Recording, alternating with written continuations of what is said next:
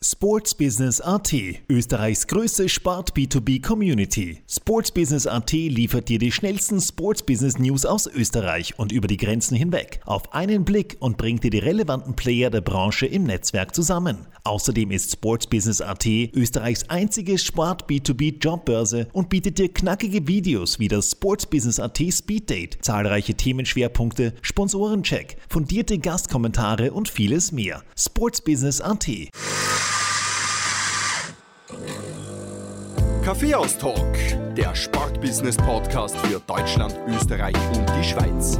Von und mit Lorenz Kirschlager und Simon Peter Karamza.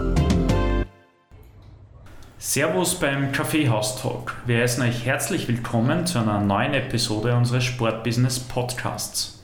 In der heutigen Episode geht es um Sportfotografie. Zu Gast ist bei uns Christian Hofer, einer der bekanntesten Sportfotografen in Österreich. Christian, Servus beim Kaffeeaustausch, schön, dass du unser Gast bist. Hallo, begrüße euch und auch die Hörer. Äh, freue mich, dass ich eingeladen worden bin. Ich glaube, ich bin der erste Sportfotograf und möchte euch gleich gratulieren zum Sportjournalistenpreis, den ihr vor kurzem erst bekommen habt in der Kategorie Audio. Gratuliere herzlich dazu. Herzlichen Dank. Äh, vielen Dank, das freut uns.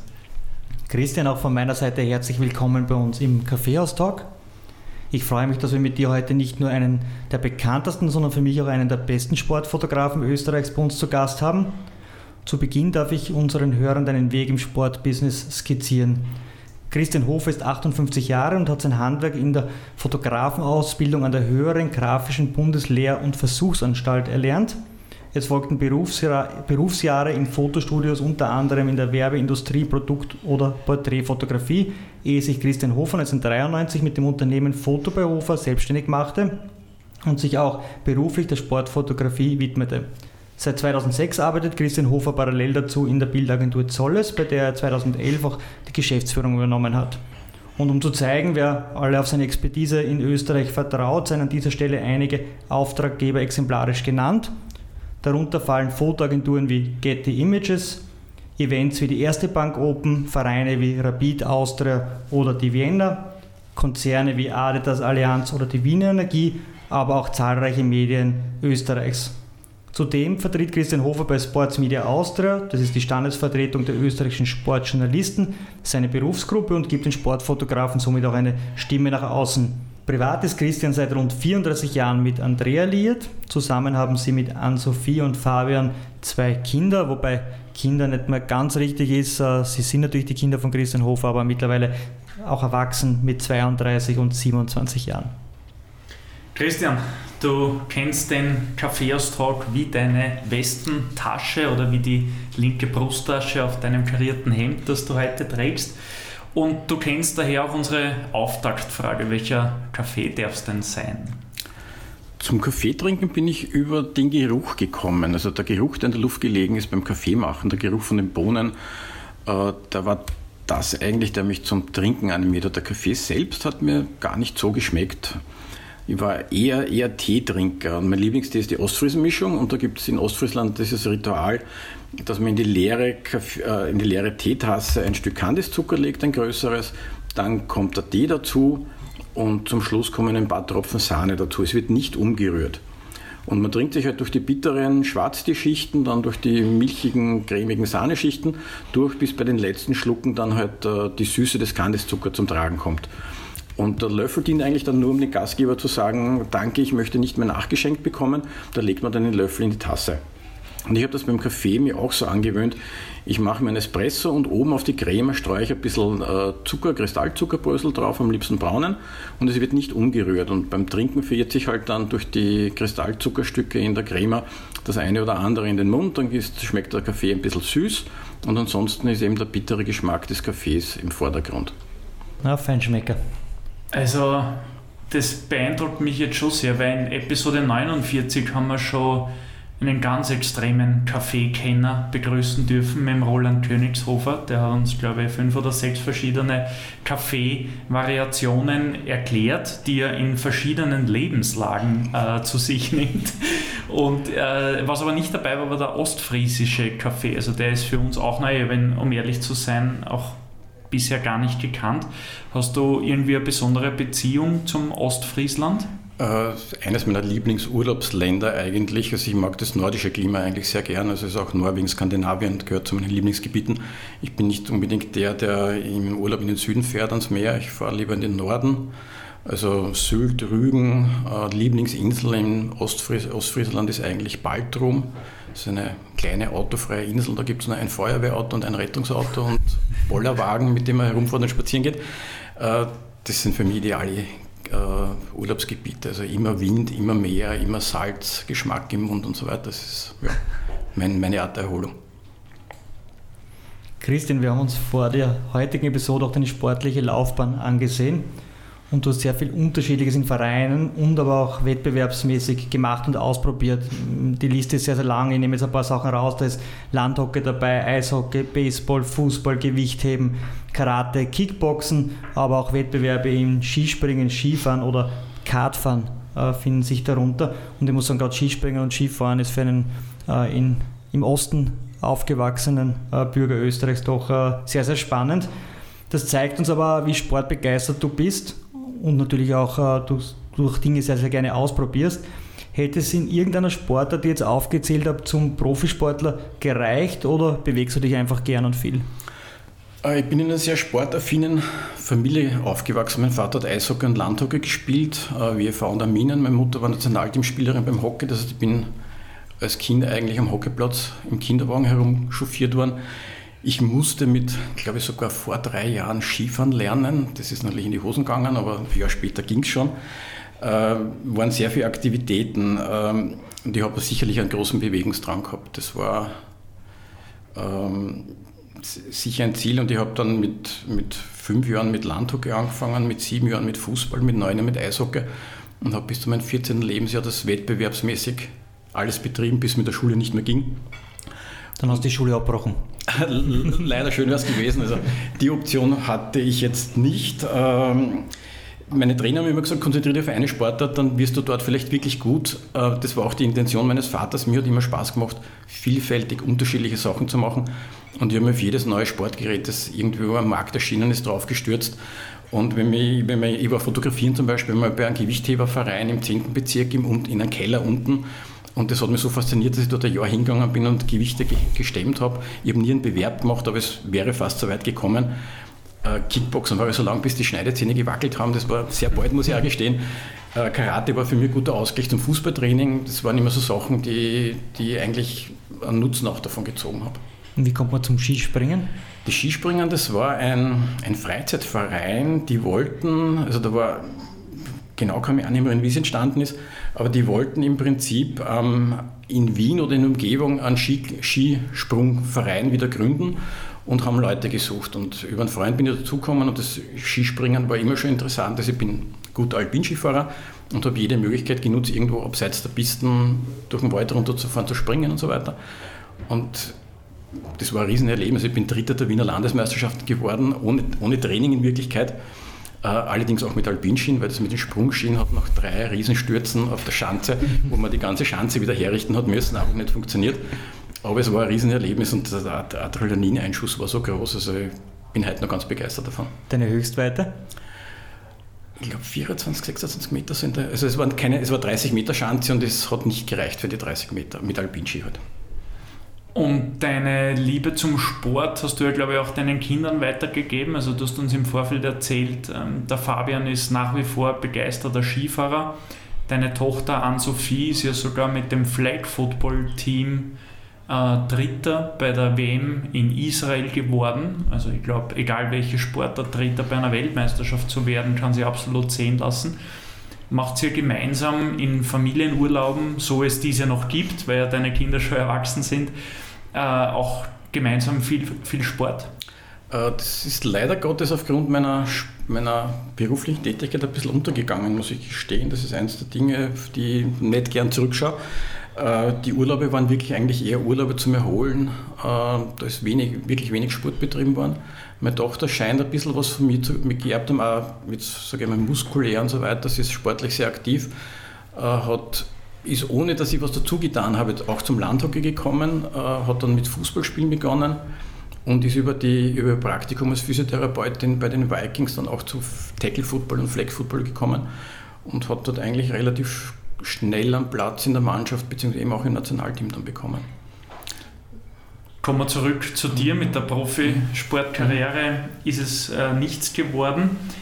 Wenn man jetzt aber deine Leidenschaft für den Sport und die Fotografie betrachtet, dann ist dein eingeschlagener Berufsweg eigentlich nur die logische Konsequenz deiner Hobbys, deiner Vorlieben. War das vielleicht auch schon irgendwo dein Berufstraum, äh, wie du die Ausbildung an der höheren grafischen Bundeslehr- und Versuchsanstalt angetreten hast? Nein, eigentlich gar nicht. Ich war damals so in ein bisschen der Vorstellung drinnen, dass ich jetzt der große berühmte Werbe- und Industrie-Studiofotograf werde. Ich habe mir da eigentlich, wie gesagt, vorgestellt, eher Produkte richtig ins Licht zu setzen, Werbekampagnen zu machen und so weiter. Ähm, bin dann aber, wie mit der Ausbildung als der Grafischen fertig war, in zwei Studios gewesen, habe für Industriefotografie betrieben. Es waren wahnsinnig interessante Projekte.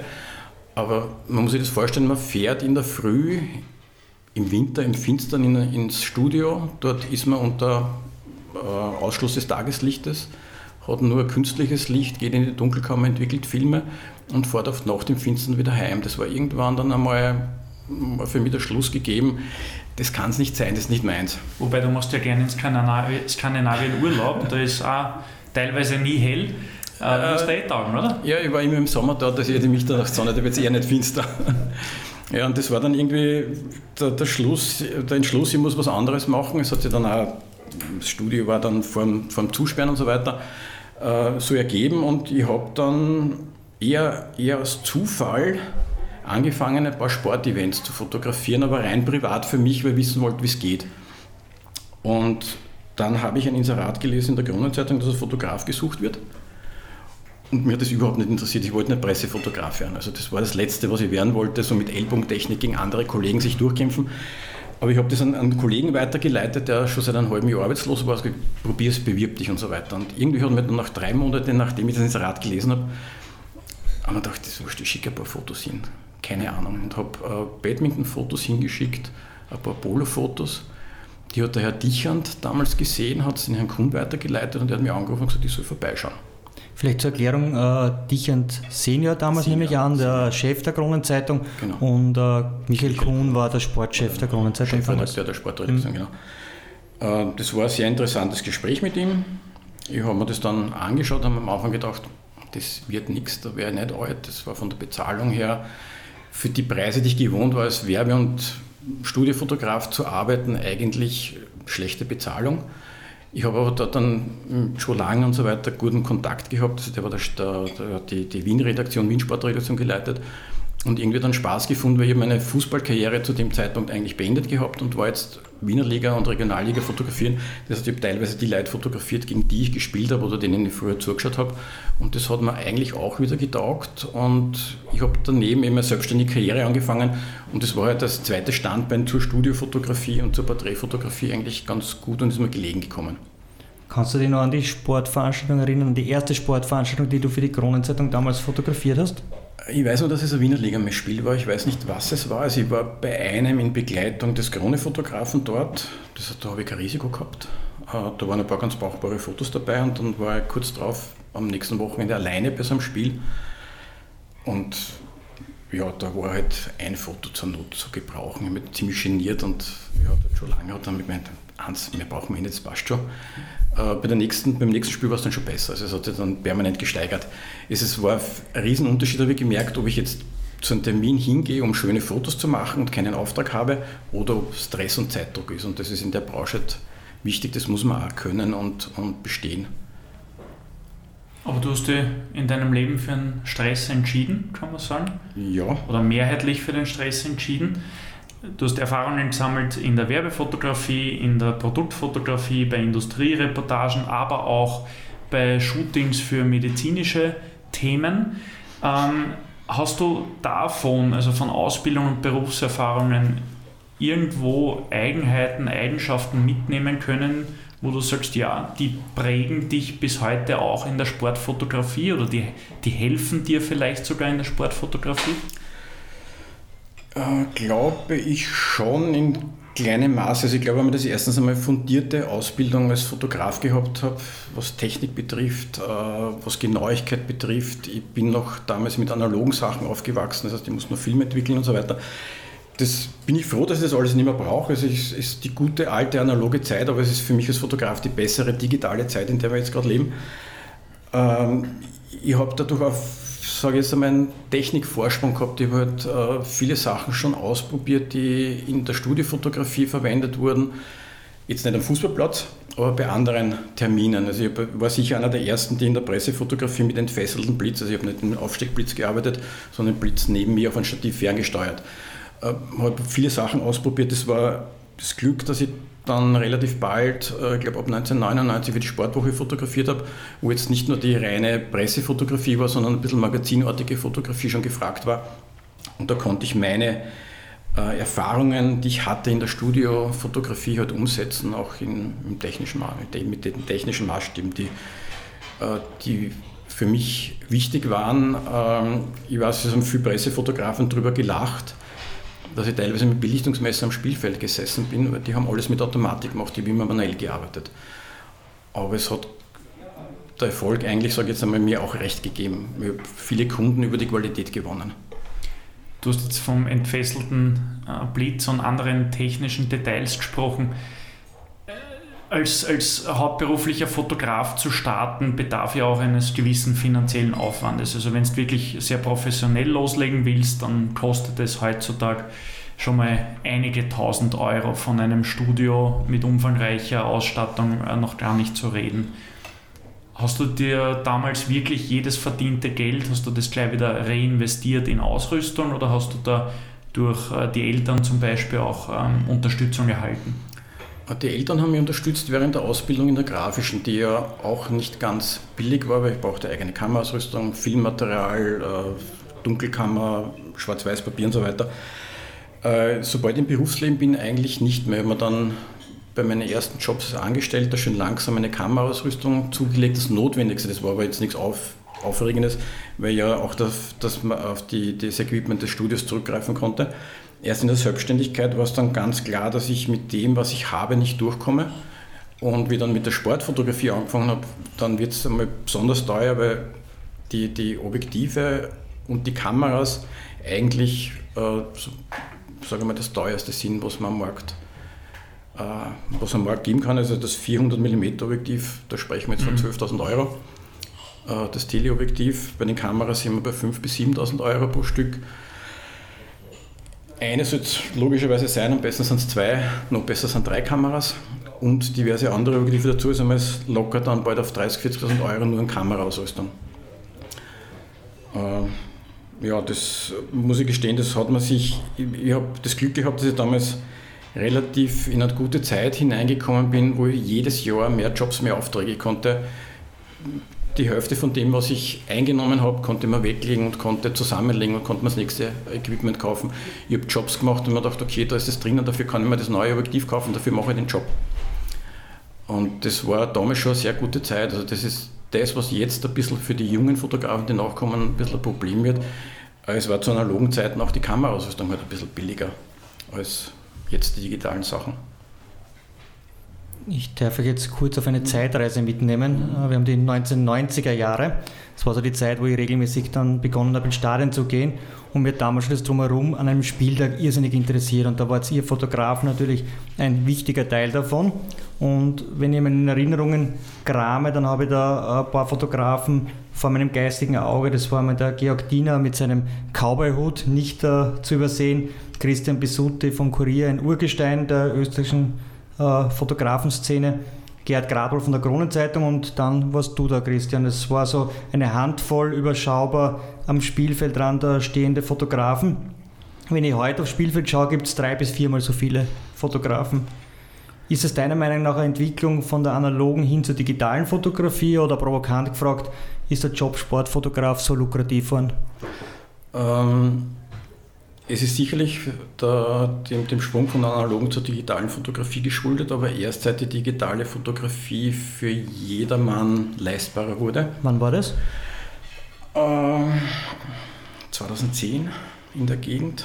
Wenn ich denke, so 1998, 99 sind die ersten digitalen Kameras rausgekommen, die kosteten damals 250.000 Schilling. Das sind ca. 18.000 Euro. Ein Computer, Laptop äh, hat ca. 7.000 Euro, also 100.000 Schilling gekostet. Da habe ich aber jetzt nur eine Kamera gehabt und einen Computer. Äh, dafür konnte ich zwar das Bild schnell an die Zeitungen übermitteln, aber es war eine Rieseninvestition für alle. Eine analoge Kamera hat damals gekostet 1200 Euro. Die habe ich gehabt 10 Jahre, 15 Jahre, dann war sie vielleicht irgendwann mal kaputt. Digitale Kamera muss ich alle zwei, drei Jahre eigentlich neu ersetzen, weil einfach der äh, technische, die Technologie fortschreitet und die bessere Qualität bekommt.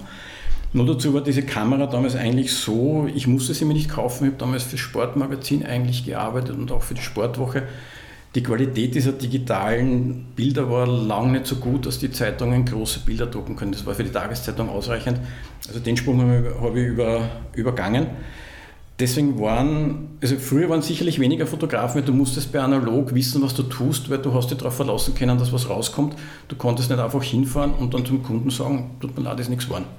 Also es waren nur erfahrene Leute dort. Robert Zoll, das war zum Beispiel auch noch einer von denen und es gibt nur den einen oder anderen Agenturfotografen. Ähm, die haben auch diesen Umstieg gewagt auf die digitale Zeit. Ich bin dann drei, vier Jahre später, wie die Kameras günstiger waren, nachgerückt und jetzt ist es so, dass ich eine digitale Kamera mit einer halbwegs guten Qualität, die für einen Semi-Profi reicht, um 2000 Euro bekomme. Da sind die Objektive noch nicht dabei. Das hat natürlich jetzt die Branche ein bisschen aufgerüttelt. Wir haben viele Konkurrenten, die jetzt nebenberuflich den Job auch ausüben und nicht hauptberuflich. Ähm, sind durchaus, sage jetzt einmal, ehrenwerte Kollegen, die ihr Bestes geben und, und gute Kollegen sind, aber es ist für die Branche natürlich ein bisschen schwierig. Wenn man gewisse Investitionen tätigt, äh, muss ich schauen, dass ich es reinkriege wenn ich das jetzt nebenberuflich mache, gewisse Investitionen mache, habe ich das Gefühl, dass es für viele Leute gar nicht wichtig ist, das reinzukriegen. Also der wird sich mit dem, was er verdient, nebenbei äh, als Sportfotograf in zehn Jahren keine neue Ausrüstung leisten können, weil sein Umsatz und sein Gewinn nicht so groß ist. Aber er ist gerne am Platz, er macht seine Arbeit und ja. Bleiben wir vielleicht mhm. äh, noch beim Thema analoge und digitale Fotografie. Mhm. Ähm, schilder uns vielleicht einmal, wie damals in den 90er Jahren, nehmen wir her ein, ein Spiel, ein Fußballspiel der österreichischen Bundesliga, für dich so abgelaufen ist. Wann bist du ins Stadion gekommen? Äh, was waren für Vorbereitungen zu tätigen? Wie hat das Match an sich äh, ausgeschaut? Äh, und, und dein Arbeitsablauf während dem Match und, und wie langwierig oder wie mühsam waren dann auch die Arbeiten noch in den Stunden oder vielleicht sogar Tagen danach? Mhm. Welche Gefahren haben gelauert? Welche Vorteile hat diese Zeit gehabt. Und das Ganze vergleicht dann bitte mit der heutigen Zeit. Okay, also Bundesliga, ich, ich mache es einmal so, also ich habe Bundesliga, glaube ich, 94, 94 hast du gesagt, glaube ich, gar noch nicht fotografiert, ich habe, glaube ich, 96, 97 erst mit wirklich Bundesliga angefangen. Ich habe eigentlich vorher Regionalliga und zweite Liga. Hab, also Beispiel wäre für mich Wiener Sportclub. Ähm, ich muss jetzt gestehen, ich weiß jetzt gar nicht mehr, in welchen Ligen die beiden gespielt haben. Ich glaube, die WN hat in der zweiten Liga gespielt und der Sportclub schon in der Regionalliga, soweit ich mich erinnere. Da ging es darum, 19 Uhr war auf der Hohe Warte Vienna. Das heißt, ich bin hingefahren, da hatte ich ja noch Zeit, da war ich vielleicht eine Stunde vorher dort, habe mich ein bisschen eingerichtet dort am Platz, Aufstellung, Spieler und so weiter bekommen. Konnte eine halbe Stunde fotografieren, musste mich dann ins Auto schmeißen, am Sportclubplatz fahren, die um 19.30 Uhr begonnen haben. Habe dort eine halbe Stunde ungefähr Zeit gehabt zu fotografieren, äh, dann ins Auto zurück in die Redaktion in die Mutgasse zur Kronenzeitung, ins Hochhaus hinauf, in die Dunkelkammer äh, hinein, Filme entwickeln und Schwarz-Weiß-Prints machen. Wir haben damals noch Schwarz-Weiß-Print gemacht, die wurden dann in der Redaktion ausgesucht, in die Produktion weitergegeben und dann gedruckt. Vielleicht ist für die ganz jungen Hörer äh, Filme entwickeln. Man hat ja wirklich noch äh, eine Filmrolle in die Kamera hineingegeben genau, und mit 36 Aufnahmen, das heißt, äh, die Kameras haben damals teilweise 10 Bilder in der Sekunde gehabt, was in 3,6 Sekunden war, theoretisch ein Film durch, das hat man natürlich nicht gemacht. Aber es, man hat aufpassen müssen, der Film hat ein Ende gehabt und wenn, wenn man bei 33 Aufnahmen war, hat man schon überlegt, ob man den Film nicht rausnimmt, weil wenn dann ein Tor oder Jubel passiert ist, hat man unter Umständen nicht drauf gehabt, weil den Film konnte man nicht so schnell wechseln. Ähm, und wir hatten einen Redaktionsschluss, das heißt, ich musste rechtzeitig in der Redaktion sein, die Bilder abgeben. Das war je nach Bundesland unterschiedlich. 21, ähm, 22 Uhr, das heißt, das musste man sich einhalten, weil sonst gab es kein Foto in der Zeitung.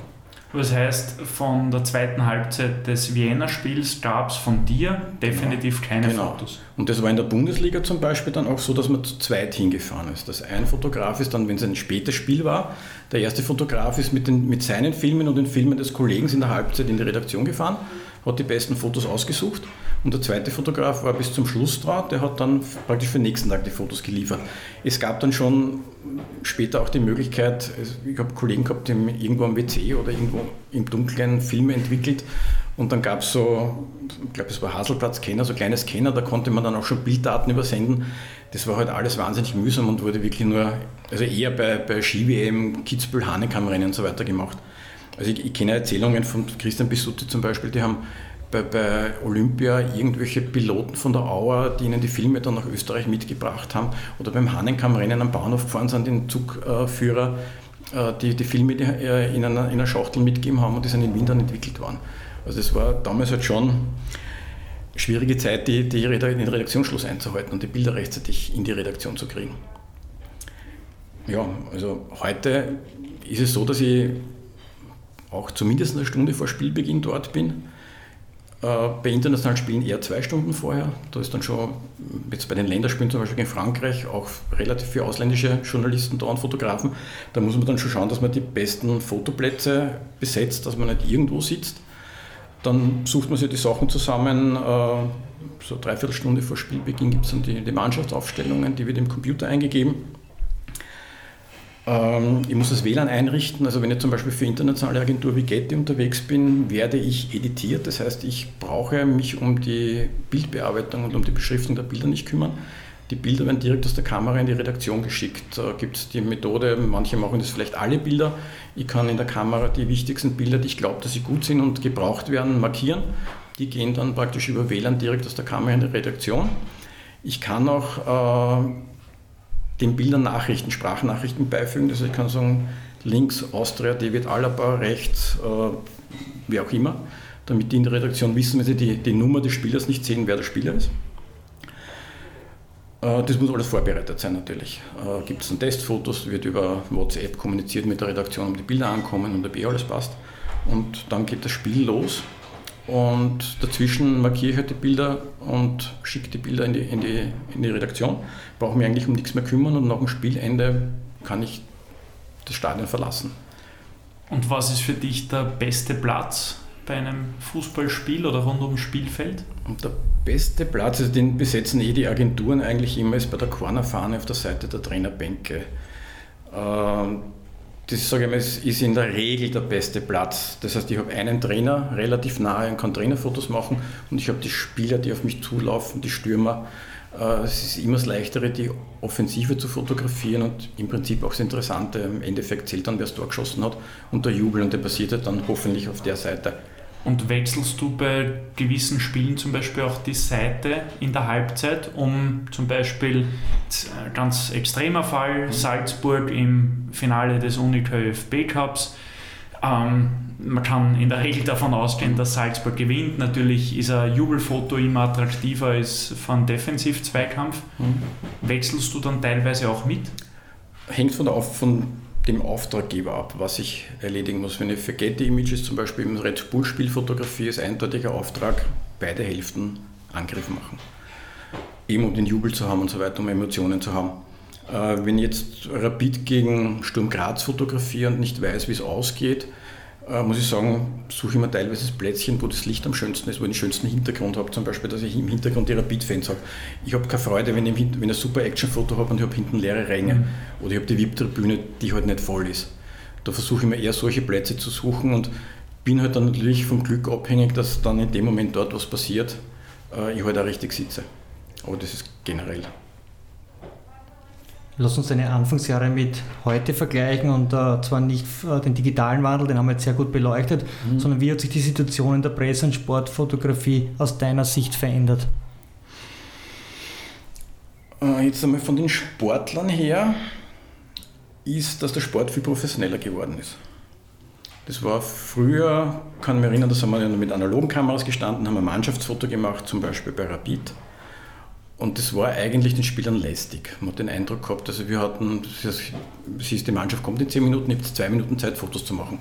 Da standen fünf Fotografen mit den Kameras auf Stativen, die Mannschaft ist gekommen und es war eigentlich nicht nur bei der Rebit, auch bei den anderen Vereinen eher Unruhe. Das heißt, es sind die 30 Leute, die dort gestanden sind, nicht konzentriert gewesen auf das, was sie machen sollen, schauen, in die Kamera lächeln, sondern wurde herumgeblödelt. Also es gab bei der Austria einen Spieler, der ist mit einer Birne zwischen den Beinen herumgesessen äh, ich habe Fotos, wo der Verteidiger unten mit dem Tormann gesprochen hat während des Mannschaftsfotos. Das ist viel professioneller geworden. Also die Generation, sage ich einmal, ab Steffen Hoffmann, Andi Iwanschitz, äh, hat eine ganz andere Einstellung dann zu diesen Sachen schon gehabt, auch zu Fototerminen mit den, mit Medien und so weiter und auch zu Sponsorterminen.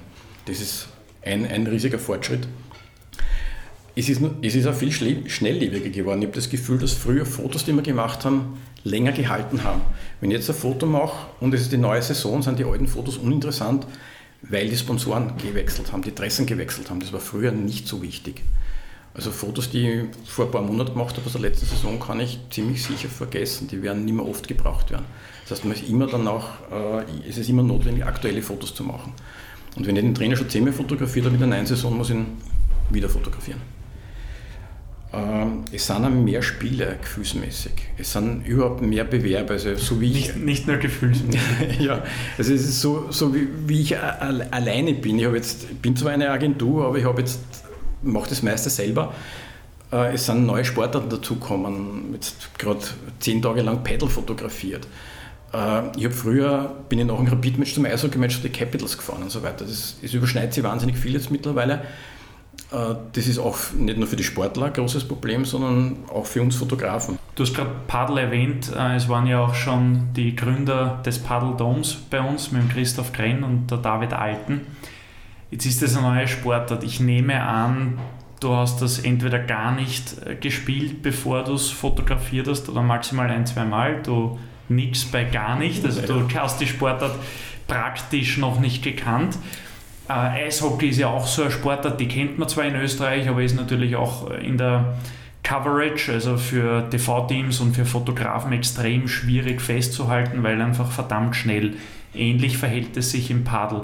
Wie bereitest du dich auf neue Sportarten vor? Schaust du da Videos auf YouTube an, um dich ein bisschen darauf einzustellen, was dich erwartet, worauf du Rücksicht nehmen musst, weil der Architektensohn und der Sportfotograf wissen, dass äh, Glaswände durchaus Probleme darstellen können mit Spiegelungen, mit Lichtbrechungen und so weiter. Äh, wie bereitest du dich auf, auf ganz neues Terrain vor? Das mit YouTube schauen stimmt im Prinzip. Das war meine erst, mein erster Zugang. Ich hatte das, allerdings das Glück, dass ich ein Jahr ungefähr vorher, ein bisschen, bisschen weniger, vor der Erste Bank Open gab es einen Pressetermin für die Erste Bank Open und der fand in der Battlezone statt in, in Neumarx. Das ich hatte dort die Gelegenheit schon, äh, Leute, die es konnten, auch wenn es keine Profis waren, zu fotografieren und ein bisschen Ahnung. Was ich nicht wusste, war jetzt bei dem Paddle Open, äh, wo ich stehen darf als Fotograf. Und das konnte mir witzigerweise auch an den ersten Tagen keiner sagen. Es sind die ersten Tage eigentlich ohne Schiedsrichter und so weiter abgelaufen, also die Qualifikation. Und von den zuständigen Leuten hat mir keiner sagen können, wo ich hin darf. Ähm, das Problem ist natürlich, wie du angesprochen hast, das ist Glas, es ist relativ dickes Glas. Ich habe Spiegelungen äh, und je schräger ich durch das Glas durchfotografiere, umso unschärfer wird mein Bild. Das heißt, ich kann nur möglichst im rechten Winkel durchfotografieren. Und auf den Seitenteilen habe ich Gitter, durch das ich auch schwer durchfotografieren kann. Die Geschichte ist die, das muss man einfach mitnehmen. Also ich muss dann halt, es ist eher stylischer, stylischer Sport. Ich fotografiere dann, verwende die Spiegelungen mit. Ich habe auch durchs Gitter durchfotografiert, die Gitterstruktur, die unscharfe mitgenommen. Es gehört dazu, es ist ein Sport, der in einem Käfig auch stattfindet. Am Anfang hatte ich das Glück, dass ich am Fernsehturm hinauf durfte. dass da konnte ich von oben zumindest die gegenüberliegende Mannschaft fotografieren, die gegenüberliegenden Spieler, und bin über das Glas drüber gekommen. Äh, das ging dann später nicht, aber es war für mich interessant. Wir bin am Anfang direkt hinter der Glasscheibe gesessen. Die Spieler oder Spielerinnen haben nichts gesagt. Erst beim Hauptbewerb ist es dann ein bisschen kritisch geworden, weil der sieht dich ja natürlich. Der, der spielt mit dem Rücken zu dir, dreht sich auf einmal um und hinter ihm steht jemand oder kniet jemand, wer mich durchs Glas sieht. Also das ist natürlich sicherlich ein schwieriger, äh, schwierig gewesen, auch für die Spieler. Und wir haben dann darauf verzichtet, wir sind eher ein paar Meter weg gewesen. Aber es ist genauso beim Eishockey das Problem, weil wir das Plexiglas herum haben und, und kaum Möglichkeiten haben. Und ich bin der Meinung, dass Sport, also wir können von oben von der Tribüne Eishockey fotografieren, aber es ist nicht die schönste Perspektive. Ich finde, Sport ist etwas, was man von tiefen, von einem tiefen Standpunkt, ich sitze gerne am Boden, am Fußballplatz sitze ich eigentlich, wenn es geht vom Wetter her, am Boden direkt, auf keinen Stockerl, auf keinen, keinen Koffer drauf, damit ich einen tiefen Standpunkt habe. Es schauen die Sprünge höher aus, es wirkt alles dynamischer und drastischer, als wenn ich es von einem höheren Standpunkt fotografiere. Kommen wir zu Sports Media Austria. Wir haben es eingangs schon erwähnt. Herzlichen Dank nochmal für die Gratulationen zu unserem Sieg in der Kategorie Audio. Du bist dort aber quasi die Stimme der Sportfotografen und sozusagen Vorsitzender der Kategorie Fotografie. Du engagierst dich, das kann man glaube ich auch sagen, das haben wir an dem Abend, wo, wo der Lorenz und ich geehrt wurden, auch erlebt du engagierst dich sehr stark für deinen Berufsstand, deine Kollegen und du selbst natürlich äh, seid dir wirklich ein, ein Anliegen. Und manchmal hat man beim Sportbusiness das Gefühl, dass die Wertschätzung für den Journalismus und die Fotografie nicht mehr jene ist, äh, die ihr euch eigentlich verdient hättet. Du als Vertreter äh, bei Sports Media Austria und verantwortlich für den Bereich Sportfotografie, wo siehst du den größten Handlungsbedarf? Danke, dass du es mit der Wertschätzung ansprichst. Das ist mir wirklich ein großes Anliegen. Ich habe immer wieder die Erfahrung machen müssen bei Interviewterminen, wo ich als Fotograf eben dabei war, dass dann am Ende die Frage kam vom Sportler oder vom Verein, darf ich, dürfen wir die Fotos auch verwenden? Gefragt worden bin aber nicht ich, gefragt wurde der Redakteur. Und das habe ich eigentlich nie verstanden, weil ich bin der, der ein Fotoapparat in der Hand hat und ich bin der, der die Fotos macht.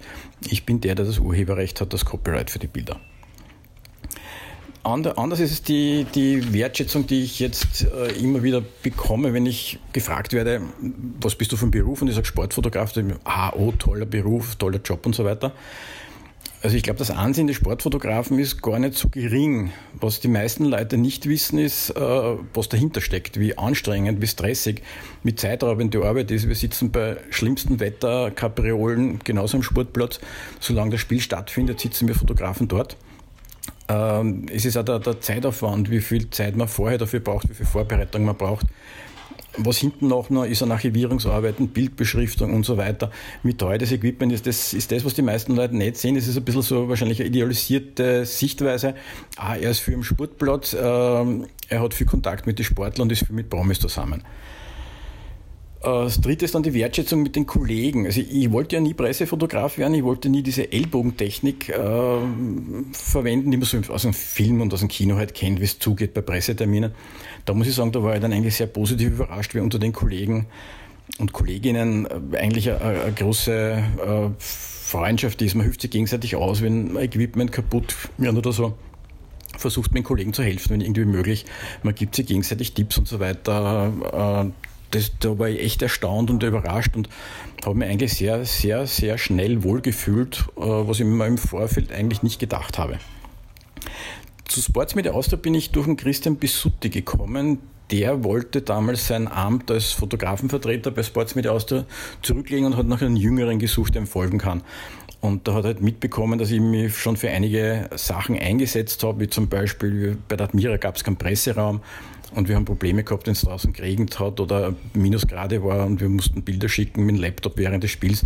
Das war halt nicht angenehm. Oder, oder schlechte Zugänge ins Stadion, dass wir da durch die Fans durchlaufen haben müssen und so. Und da habe ich halt irgendwie gemerkt, dass die Kollegen unzufrieden sind, aber eigentlich nur gegenseitig immer sich ein bisschen angejammert haben. Und der eine hat gesagt, ja, das ist da, da so und schlecht und hin und her. Und der andere hat gesagt, ja, bei uns ist noch schlechter. Und ich habe gesagt, na, wieso redet mit den Leuten nicht? Geht, geht's hin, fragt, das kann man doch sicher ändern. Und irgendwann hat es mir dann eben auch gereicht. Äh, ich habe dann nach so einem Admira-Spiel am Montag bei der Admira angerufen und habe gesagt, wie ist das in den, in Medienrichtlinien der Bundesliga steht drinnen, dass es einen Presseraum geben muss. Wieso gibt es da keinen Presseraum? Und ich habe dann bei der Bundesliga angerufen, das ist alles immer höflich und mit Argumenten und so weiter. Und das war erstaunlich, das hat wirklich was gebracht. Es war zum Beispiel, wir haben bei der, bei der Austria ist dann der Presseparkplatz verlegt worden und wir mussten vom, vom unteren Ende des Stadions aufs obere Ende des Stadions gehen, genau in die, Richt, in die Gegenrichtung, wie die Fans äh, ins Stadion gegangen sind. Das heißt, wir mussten mit unseren Koffern und Taschen gegen den Strom praktisch durch die Leute durch.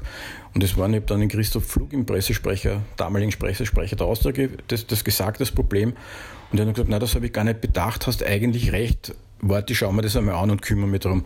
Zwei Tage später kann der Anruf kein Problem, wir können auf der anderen Seite des Stadions genauso hineingehen.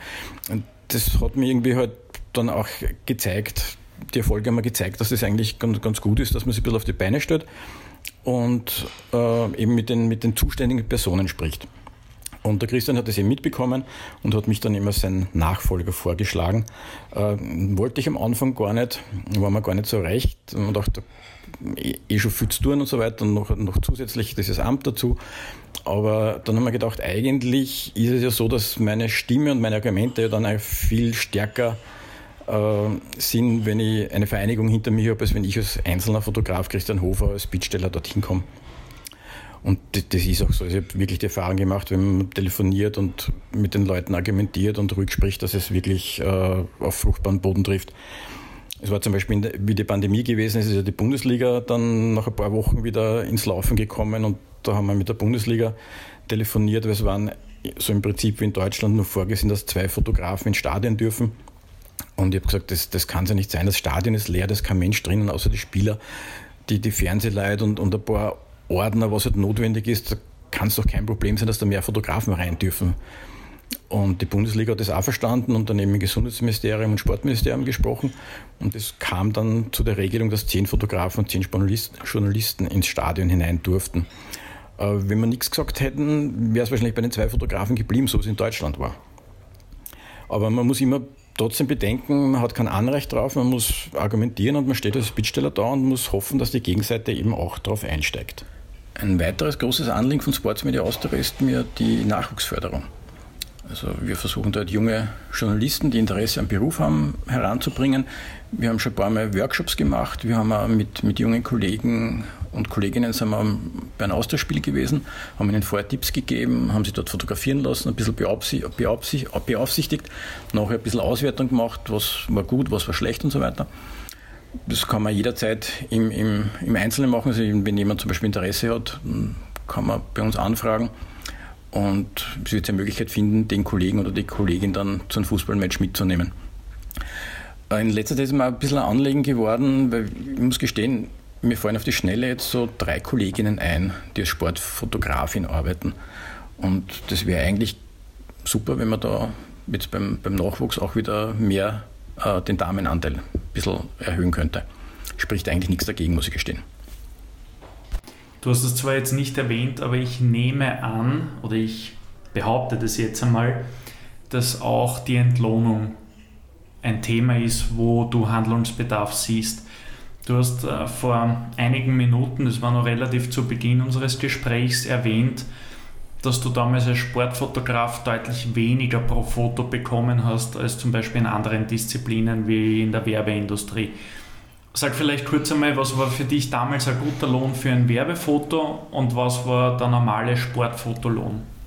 Also was ich dazu sagen kann, ist, dass die Veröffentlichungshonorare, seit ich begonnen habe, Mitte, Ende der 90er Jahre, äh, nicht gestiegen sind. Eher sind sie sogar kleiner geworden. Die, die, Zeitungen legen diese Veröffentlichungshonorare fest und wenn ich jetzt als freier Fotograf ohne Auftraggeber zu einem Sportevent fahre und dann die Medien mit, mit Bildern beschicke, das heißt, weiß ich, dass ich von der Zeitung so und so viel bekomme, wenn ein Bild veröffentlicht wird. Veröffentlicht wird. Äh, das kann ich, kann ich nicht beeinflussen in Wirklichkeit. Wenn ich einen Auftraggeber habe, der mich zu einem Event schickt, dann kann ich natürlich vorher mit Anbot und so weiter den Preis festlegen und bekomme dann entsprechend dafür bezahlt. Problem habe ich vor allem im Internet mit den, mit den Preisen. Also die, Inter, die Veröffentlichungen im Internet sind teilweise im einstelligen Euro-Bereich, manchmal sogar im Cent-Bereich. Und da habe ich halt kein Verständnis dafür, weil der Aufwand, den ich betreibe, um ein Foto zu machen, ist genauso groß, wie wenn ich ihn für, für Print mache. Ich habe denselben Zeitaufwand, ich habe dasselbe Equipment mit, äh, ich habe denselben Materialaufwand. Äh, also wieso soll das Bild im Internet weniger wert sein? Das ja, erschließt sich mir nicht. Einen idealen Preis für ein Bild kann ich nicht wirklich sagen. Also ich, ich gehe immer von dem Sprichwort aus, ein Bild sagt mehr als tausend Worte. Und, und das stimmt auch. Und das Bild sollte ja der Blickfang sein, der Aufmacher das Bild sollte den Leser an Gusto machen, den Artikel zu lesen. Es gibt zwei, zwei Sachen, mit denen man auf einen Artikel aufmerksam machen kann. Das ist mit einer guten Headline, mit einem Titel und mit einem schönen Foto. Und wenn das Foto gut ist, äh, der Mensch ist einfach äh, optisch und dann, dann schaut man auf das und dann liest man vielleicht den Artikel. Vielleicht liest man dann sogar einen Artikel, weil ein schönes Foto drauf ist und, und ist neugierig auf, auf, auf das, was der Redakteur dazu schreibt. Also ich als Redakteur, wenn ich einen, einen, Artikel schreibe, würde mir das bestmögliche Foto dazu, das meinen Artikel unterstützt, aussuchen und nicht irgendein Foto schnell nehmen. Und entsprechend sollte es den Zeitungen und Magazinen ja was wert sein. Es würde, glaube ich, keine Zeitung und kein Magazin sich trauen, äh, ohne Bilder abzudrucken und die Artikel nicht, nicht mit Bildern zu versehen. Aber wie gesagt, ich kann, könnte da jetzt keine, keine Summe nennen. Und wie ist es heute? Was bekommt Christian Hofer so grob im Durchschnitt pro Sportfoto, pro veröffentlichtem Sportfoto und was, was wäre der ideale Preis, den du dir wünschen würdest oder dir und deinen Berufskollegen? Also ich kann sagen, dass die Preise seit 96 oder 94 nicht gestiegen sind. Im Gegenteil eher weniger wurden. Ähm, Internet hat wahnsinnig viel äh, da bewirkt. Da bin ich halt irgendwie ein bisschen am Kriegsfuß damit, weil der Aufwand für mich, ob ich das Foto fürs Internet mache oder für Print, ist für mich eigentlich der gleiche. Auch wenn es ein Archivfoto ist, ist das Bild für mich gleich viel wert. Äh, Im Internet ist es aber nur mehr Euros oder Bruchteile von Euros wert. Und das, da kann keiner leben davon. Idealen Preis für ein Bild kann ich im Prinzip nicht nennen. Wir sollten halt davon leben können ähm, sollten eine neue Ausrüstung leisten können. Reich wird oder so kann es, macht die, also die meisten Kollegen machen es eigentlich aus Interesse, aus Lust an, an der Arbeit und es gibt nichts Schöneres, als seine Arbeit gern zu machen und gern zu, auf seinen Arbeitsplatz zu gehen, egal ob das Fußballplatz oder Eishockey-Stadion ist. Äh, deswegen kann ich da jetzt nicht wirklich an, an Summe nennen, was möglich wäre. Das, ich, ich kann es nur bei gewissen Terminen, wo ich ein Angebot stelle, kann ich sagen, so viel will ich haben für das Foto wer es bekommen oder, oder eben, eben nicht. Bei den Zeitungen ist es so, dass die Zeitungen das praktisch vorschreiben, wir zahlen so viel für das Foto und ich kann sagen ja oder nein. Wie viel zahlt die Kronenzeitung für ein Foto in Sportteil? Hängt von den Verträgen ab. Ich würde sagen zwischen 30 und 52 Euro, je nachdem, wie man äh, den Vertrag mit der Kronenzeitung gemacht hat. Du hast äh, vorher gerade erwähnt, äh, von den digitalen Archiven, wo du dann die Fotos ablegst. Wie viele Fotos sind im digitalen Archiv von Christian Hofer bereits abgespeichert? Also in der Sportdatenbank bin ich jetzt bei knapp 200.000 Fotos, die zu 90, 95 Prozent wahrscheinlich alle ich gemacht habe. Aber das ist nichts im Vergleich zu großen Agenturen, die halt zehn Fotografen ausschicken, die alle fünf Bundesligaspiele oder alle sechs Bundesligaspiele jede Woche besetzen. Also die haben Millionen von Bildern. Du hast doch die Arbeitsbedingungen in Österreich angesprochen. Jetzt äh, kennst du natürlich nicht nur die österreichische Bühne, sondern auch die große Sportwelt. Du warst bei Fußballspielen der Champions League, du warst bei Europameisterschaften, bei Weltmeisterschaften. Findest du dort die perfekte Arbeitswelt für dich vor oder hättest du da auch Wünsche an die UEFA oder FIFA, die wir jetzt da ausrichten können? Ja, ein bisschen muss ich die korrigieren. Ich bin eigentlich relativ ansässig in, in Wien und Umgebung. Ich war, war zwar Deutschland 2006 äh, Fußballweltmeisterschaft. Da hätten sie dich fast verhaftet, oder? Äh, ja, ja, stimmt. Das war eine sehr kuriose Geschichte. Ich habe bei der WM in Deutschland für einen Wettanbieter einen Auftrag übernommen, dass ich dort die Teams, die in der Stadt, in der ein WM-Spiel stattgefunden hat, mit, mit äh, Fahrzeugen herumgefahren sind und, und Wetten angeboten haben. Das war allerdings nicht ganz legal, wie ich dann leider Gottes vor Ort erfahren habe müssen. Und die konnten natürlich in Stadionnähe nicht sein, sie konnten auch nicht in der in Public Viewing Area sein. Sie haben versucht, irgendwo in der Stadt äh, mit den Autos zu stehen und, und Kunden zu keilen und mussten sich aber verstecken vor dem Marktamt und vor der Polizei. Und wie ich das beim ersten Mal mitgekriegt habe, war ich etwas sehr überrascht und es war auch, also ich, ich hätte damals auch so ein Leiberl anziehen sollen mit großem Logo des Wettanbieters. Bei uns darf man Namen nennen. Ja, es gibt den ja eh in der Form nicht mehr. Also Win war das damals. Der damals Bet Win und ja, damals Bet Win, genau. Ja. ja, genau so ist es gewesen. Und ich habe das Leiberl dann zum Glück nicht angezogen, weil sonst wäre ich mitverhaftet worden. Also zumindest verhaftet, sie sind nicht mitgenommen worden, äh, um Aussagen zu machen. Und sie, sie, hatten auch Verbot teilweise. Also es war durchaus sein, dass ich, dass ich in der Stadt gereist bin und dann das Team nicht angetroffen, weil sie nicht mehr vorhanden waren. Ja, Äh, ja, eben dazu meine Korrektur. Also ich habe nicht diese wahnsinnig großen Events. Es gibt für Fotografen, es sind bei Olympia dabei, jedes Mal bei, all, bei jeder WM.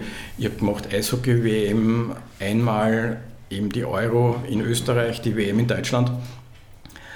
Ähm, da, da läuft es halt viel zeitintensiver ab. Also da bist du, wenn das Spiel am Abend ist, schon in der Früh dort bei der Pressestelle.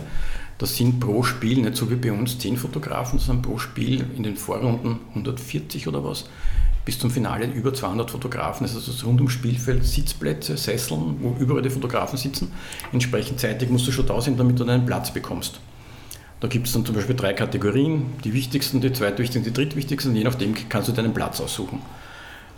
Und zu Spielbeginn musst du da entsprechend rechtzeitig da sein und du darfst dich auch nicht bewegen. Das heißt, du hast deinen Sitzplatz und der gehört dir und kommst nicht weg. Also die Platzwahl ist nicht unwichtig.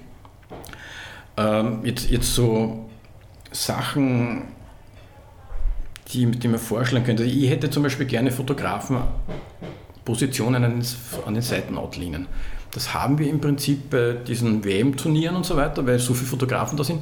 Bei einem Champions League-Spiel oder einem Ländermatch sitzen die Fotografen hinter den Torautlinen. Und es gibt auf den Store Seitenoutlinen keine Fotografenpositionen. Ich habe mal gefragt, also ich habe immer mal probiert äh, auszuprobieren, was ist, wenn ich dorthin gehe. Ich bin damals beim Ländermatch ziemlich schnell äh, zurückberufen worden, da darf ich nicht sein. Ich habe gesagt, wieso? Das Sicherheitsrisiko war die Antwort. Ich bin gestanden zwischen zehn Rollstuhlfahrern. Also das Sicherheitsrisiko war mir nicht ganz klar. Es, es ist mir bis jetzt noch keiner konnte mir bis jetzt erklären, wieso ich dort nicht sein darf. Es stehen ja dort die Ordner herum und so weiter. Also wieso kann dort nicht der Fotograf sitzen? Ist so. Also das würde ich mir zum Beispiel wünschen, es würde, äh, je enger die Fotografen zusammensitzen, umso weniger groß ist die Chance, dass du ein besonderes Bild hast, weil alle haben dasselbe Bild. Das sind ja alles gute Kollegen. Wenn dort was passiert, werden es zehn Fotografen haben. Wenn ich aber woanders sitze, habe die Chance, ein Foto, ein anderes Foto zu haben als die anderen oder eine andere Perspektive auf das Tor, auf die Aktion. Das wäre mein Wunsch, dass nicht die Fotografen eben so eng zusammensitzen, sondern besser verteilt sind. Ähm, andere Geschichte ist der Ordnerdienst. Der ist auch immer wieder ein bisschen ein Problem, dass die Ordner nicht gebrieft sind, dass die teilweise nicht wissen, was wir machen. Das passiert bei Champions League-Spielen, das passiert bei Regionalligaspielen. Also ich habe zum Beispiel beim ÖFB-Spiel einmal gehabt, ich durfte nicht die, zur Pressekonferenz als Fotograf, wir haben diese Fotoleibchen an, die eine Nummer haben, damit man identifizierbar ist. Und der Orden hatte an der Tür ein Schild mit den Farben, die hinein durften. Und auf diesem Leibchen stand die Nummer 98 drauf. Und er hat mich nicht reingelassen, weil ich nicht die Nummer 98 hatte. Wer war da glücklich mit der 98, der drinnen war? Keine Ahnung, ich habe dann beim nächsten ÖFB verlangt, die Nummer 98, die gab es aber nicht. Äh, ist mit ein bisschen Streiten ist gelöst worden, aber so Probleme hast du. Die kann mich erinnern, Bundesliga, äh, Stadthallenturnier, das letzte. Wir hatten eine Akkreditierung, weil wir für Veranstalter fotografiert haben, wo ich überall hin durfte. Und ich hatte aber vorher eine normale Akkreditierung bekommen, die bei der andere einfach nur drüber hängt. Der Ordner hat gesehen, ich habe eine normale Akkreditierung und hat gesagt, ich darf dort nicht hin. Sag ich, ich habe ja da die Akkreditierung. Sagt, nein, aber Sie haben ja die andere auch. Und da streitet man dann herum. Äh, ja, ich habe die eine dann weggenommen und durfte dann doch durch. Wäre vielleicht die, die Wertschätzung für euren Berufsstand, aber auch für den Sport generell in Österreich eine andere, wenn es noch eigene Sportzeitungen gäbe? Und da möchte ich jetzt gar nicht von einer Sporttageszeitung träumen, aber bei uns in Österreich gibt es ja nicht einmal mehr Wochen- oder Monatstitel im Sport. Ähm, wenn man jetzt noch den Ballesterer oder Sportaktiv mit reinnimmt, dann sind das eh schon Zeitschriften oder Magazine, die alle zwei Monate erscheinen. Ist dieser Wegfall dieser Sportmagazin- oder Sportzeitungsbranche ein Problem für Fotografen? Äh, ganz sicher. Äh, ob sie die Wertschätzung jetzt äh, erhöhen würde, kann ich nicht sagen, aber es ist auf jeden Fall, es sind einfach weniger Aufträge und weniger schöne Aufträge. Also ich habe von, von der ersten Nummer der Sportwoche bis zur letzten mitgearbeitet und, und wahnsinnig tolle Termine dort äh, machen können und, und Sachen erlebt. Das war, war richtiger Spaß und es ist eigentlich sehr traurig, dass es mittlerweile nicht, nicht einmal, also keine Sportwochenzeitung, keine Sportmonatszeitung in Wirklichkeit gibt. Äh, Palästra ist für mich auch eher so Special Interest, weil halt nur über Fußball geht. Mhm. Sportaktiv ist für mich ein bisschen zu sehr Werbung und, und äh, jetzt kein, kein, Informat also kein, kein Sportmagazin. Dann gibt es uns Red Bulletin das aber auch mehr Lifestyle-Magazin ist. Und damit hat sie es eigentlich schon, leider Gottes. Und das ist, das ist wirklich tragisch. Also ich glaube, ich bräuchte keine Tageszeitung, die du angesprochen hast. Das wäre mir auch schon zu viel, aber so eine Wochenzeitung, das wäre wär schon ganz was Feines. Um, um immer diese ganzen Hintergrundstories zu bringen. Ich bin ein Mensch, der mit Magazinen groß geworden ist. Äh, ich habe gern was Haptisches in der Hand. Die Sachen im Internet, die natürlich viel aktueller sind und wo ich jederzeit wechseln kann und so weiter, das ist schon eine gute Sache, aber ich finde, das ist optisch fürs Auge nicht, nicht schön. Und ich habe wenige Seiten und Artikel gesehen, die mich ansprechen, die ich gerne durchlese. Das, das Tolle ist ja eigentlich beim Internet, du hast keine Textbegrenzung. Bei einem Heft habe ich immer eine Doppelseite, Seite, eine Spalte, die ich füllen muss mit Text. Mehr kann ich nicht bringen. Im Internet könnte ich eigentlich, solange es interessant ist, endlos Text bringen. Ich könnte endlos schöne Fotos hineinstellen und hätte, sage ich jetzt einmal, einen geilen Artikel. Im Endeffekt habe ich das Gefühl, dass nur Sachen hineingepresst werden. Ich sehe das bei den Tageszeitungen, die halt entweder die 1 zu 1 Kopie der Printausgabe sind oder eigentlich nur um Klicks heischen. Ich habe jetzt einen Sportbericht, da steht eine große Headline drüber, die halt möglichst äh, reißerisch sein soll, damit die Leute draufklicken. Und ich habe dann drunter, meistens unter dem Text, von Werbung unterbrochen, zigmal, eine Dia-Show. Da habe ich dann 20 Bilder drinnen die nicht einmal ausgesucht sind, die einfach hineingepresst werden, die ins Format nicht reinpassen, wo die Köpfe der Spieler abgeschnitten sind, der Ball nicht mehr drauf ist und so weiter, weil es einfach lieblos gemacht wird. Und das finde ich schade und das ist halt das, was man am Print so abgeht, äh, diese Liebe zur Geschichte, zu Geschichten, zu Stories. Äh, ich habe da immer Rapid-Magazin ÖFB Corner viele Sachen gemacht, die, die einfach wirklich mit Spaß äh, vonstatten gingen. Also auch mit den Redakteuren die Zusammenarbeit, das war immer sehr, sehr befruchtend. Ich durfte mit dir das erste Mal 2002 zusammenarbeiten, habe damals neben meinem Studium die Medienarbeit für den Regionalligisten in Vienna gemacht und du warst regelmäßig als Fotograf auf der Hohen Warte bei den Spielen, aber wir haben auch gemeinsam das Vereinsmagazin machen dürfen. Ein richtiges AA-Erlebnis habe ich mit dir dann aber 2006 erst gehabt und zwar ist es da gegangen darum, du hast mir eigentlich gezeigt, wie geil man Sportfotos für Sponsorenpartner in Szene setzen kann. Erinnerst du dich noch dran, äh, anspiele? Äh, ich nehme an, du spielst an das Stadthallenturnier an, äh, das dann 2007, glaube ich, stattgefunden hat. Da wurden wir von Heinz Balmer Management sozusagen eingeladen, äh, die Veranstaltungsfotografie zu übernehmen oder waren im, Gespräch und haben da mit, mit meinen Kollegen, mit Robert Zolles, der die Bilder der Zolles eben geleitet hat, ich war da sozusagen mit, äh, als Mitarbeiter bei ihm und habe ihm geholfen bei diesen großen Events. Und wir haben da ein, eine, ein Gespräch gehabt und den Verantwortlichen, das war der Sebastian Bernhaupt, glaube ich, dann dabei und eben du, äh, versucht zu überzeugen, äh, wie man Sponsorfotos umsetzt. Und mm, so ein markantes Beispiel ist für mich gewesen, also wir haben viel Erfahrung gehabt eben von der damals nicht erste Bank Open, Bank Austria Trophy war es glaube ich damals noch, die der, der Robert Zoll schon jahrelang fotografiert hat. Und wir hatten ja dort dieselben Voraussetzungen. Der Sponsor wollte möglichst seine, seine äh, also gutes Marketing und die Fotos für Marketing verwenden. Es sollten aber auch die, die Fotos an die Presse rausgehen und das, das ist immer eine zweischneidige Sache. Äh, da haben wir Fotos gezeigt, zum Beispiel, also zwischen den Spielerbänken der Tennisspieler ist eine Kühlbox, die natürlich gebrandet ist vom Sponsor und so weiter. Und wir haben Fotos gezeigt, äh, wie es fotografiert wurde vor uns. Das heißt, da war die Kiste einfach fotografiert in, leeren, in der leeren Halle. Und wir haben halt versucht, diese Kisten zu fotografieren im Hintergrund mit Zuschauern, mit Spielern dazu, wo Emotionen rüberkommen. Und das ist unser Zugang eben zur Sponsorfotografie. Das heißt, es darf jetzt nicht äh, die leere Dokumentation sein der Sachen, der, der Bandenwerbung, die dort sind, sondern es muss lebendig sein.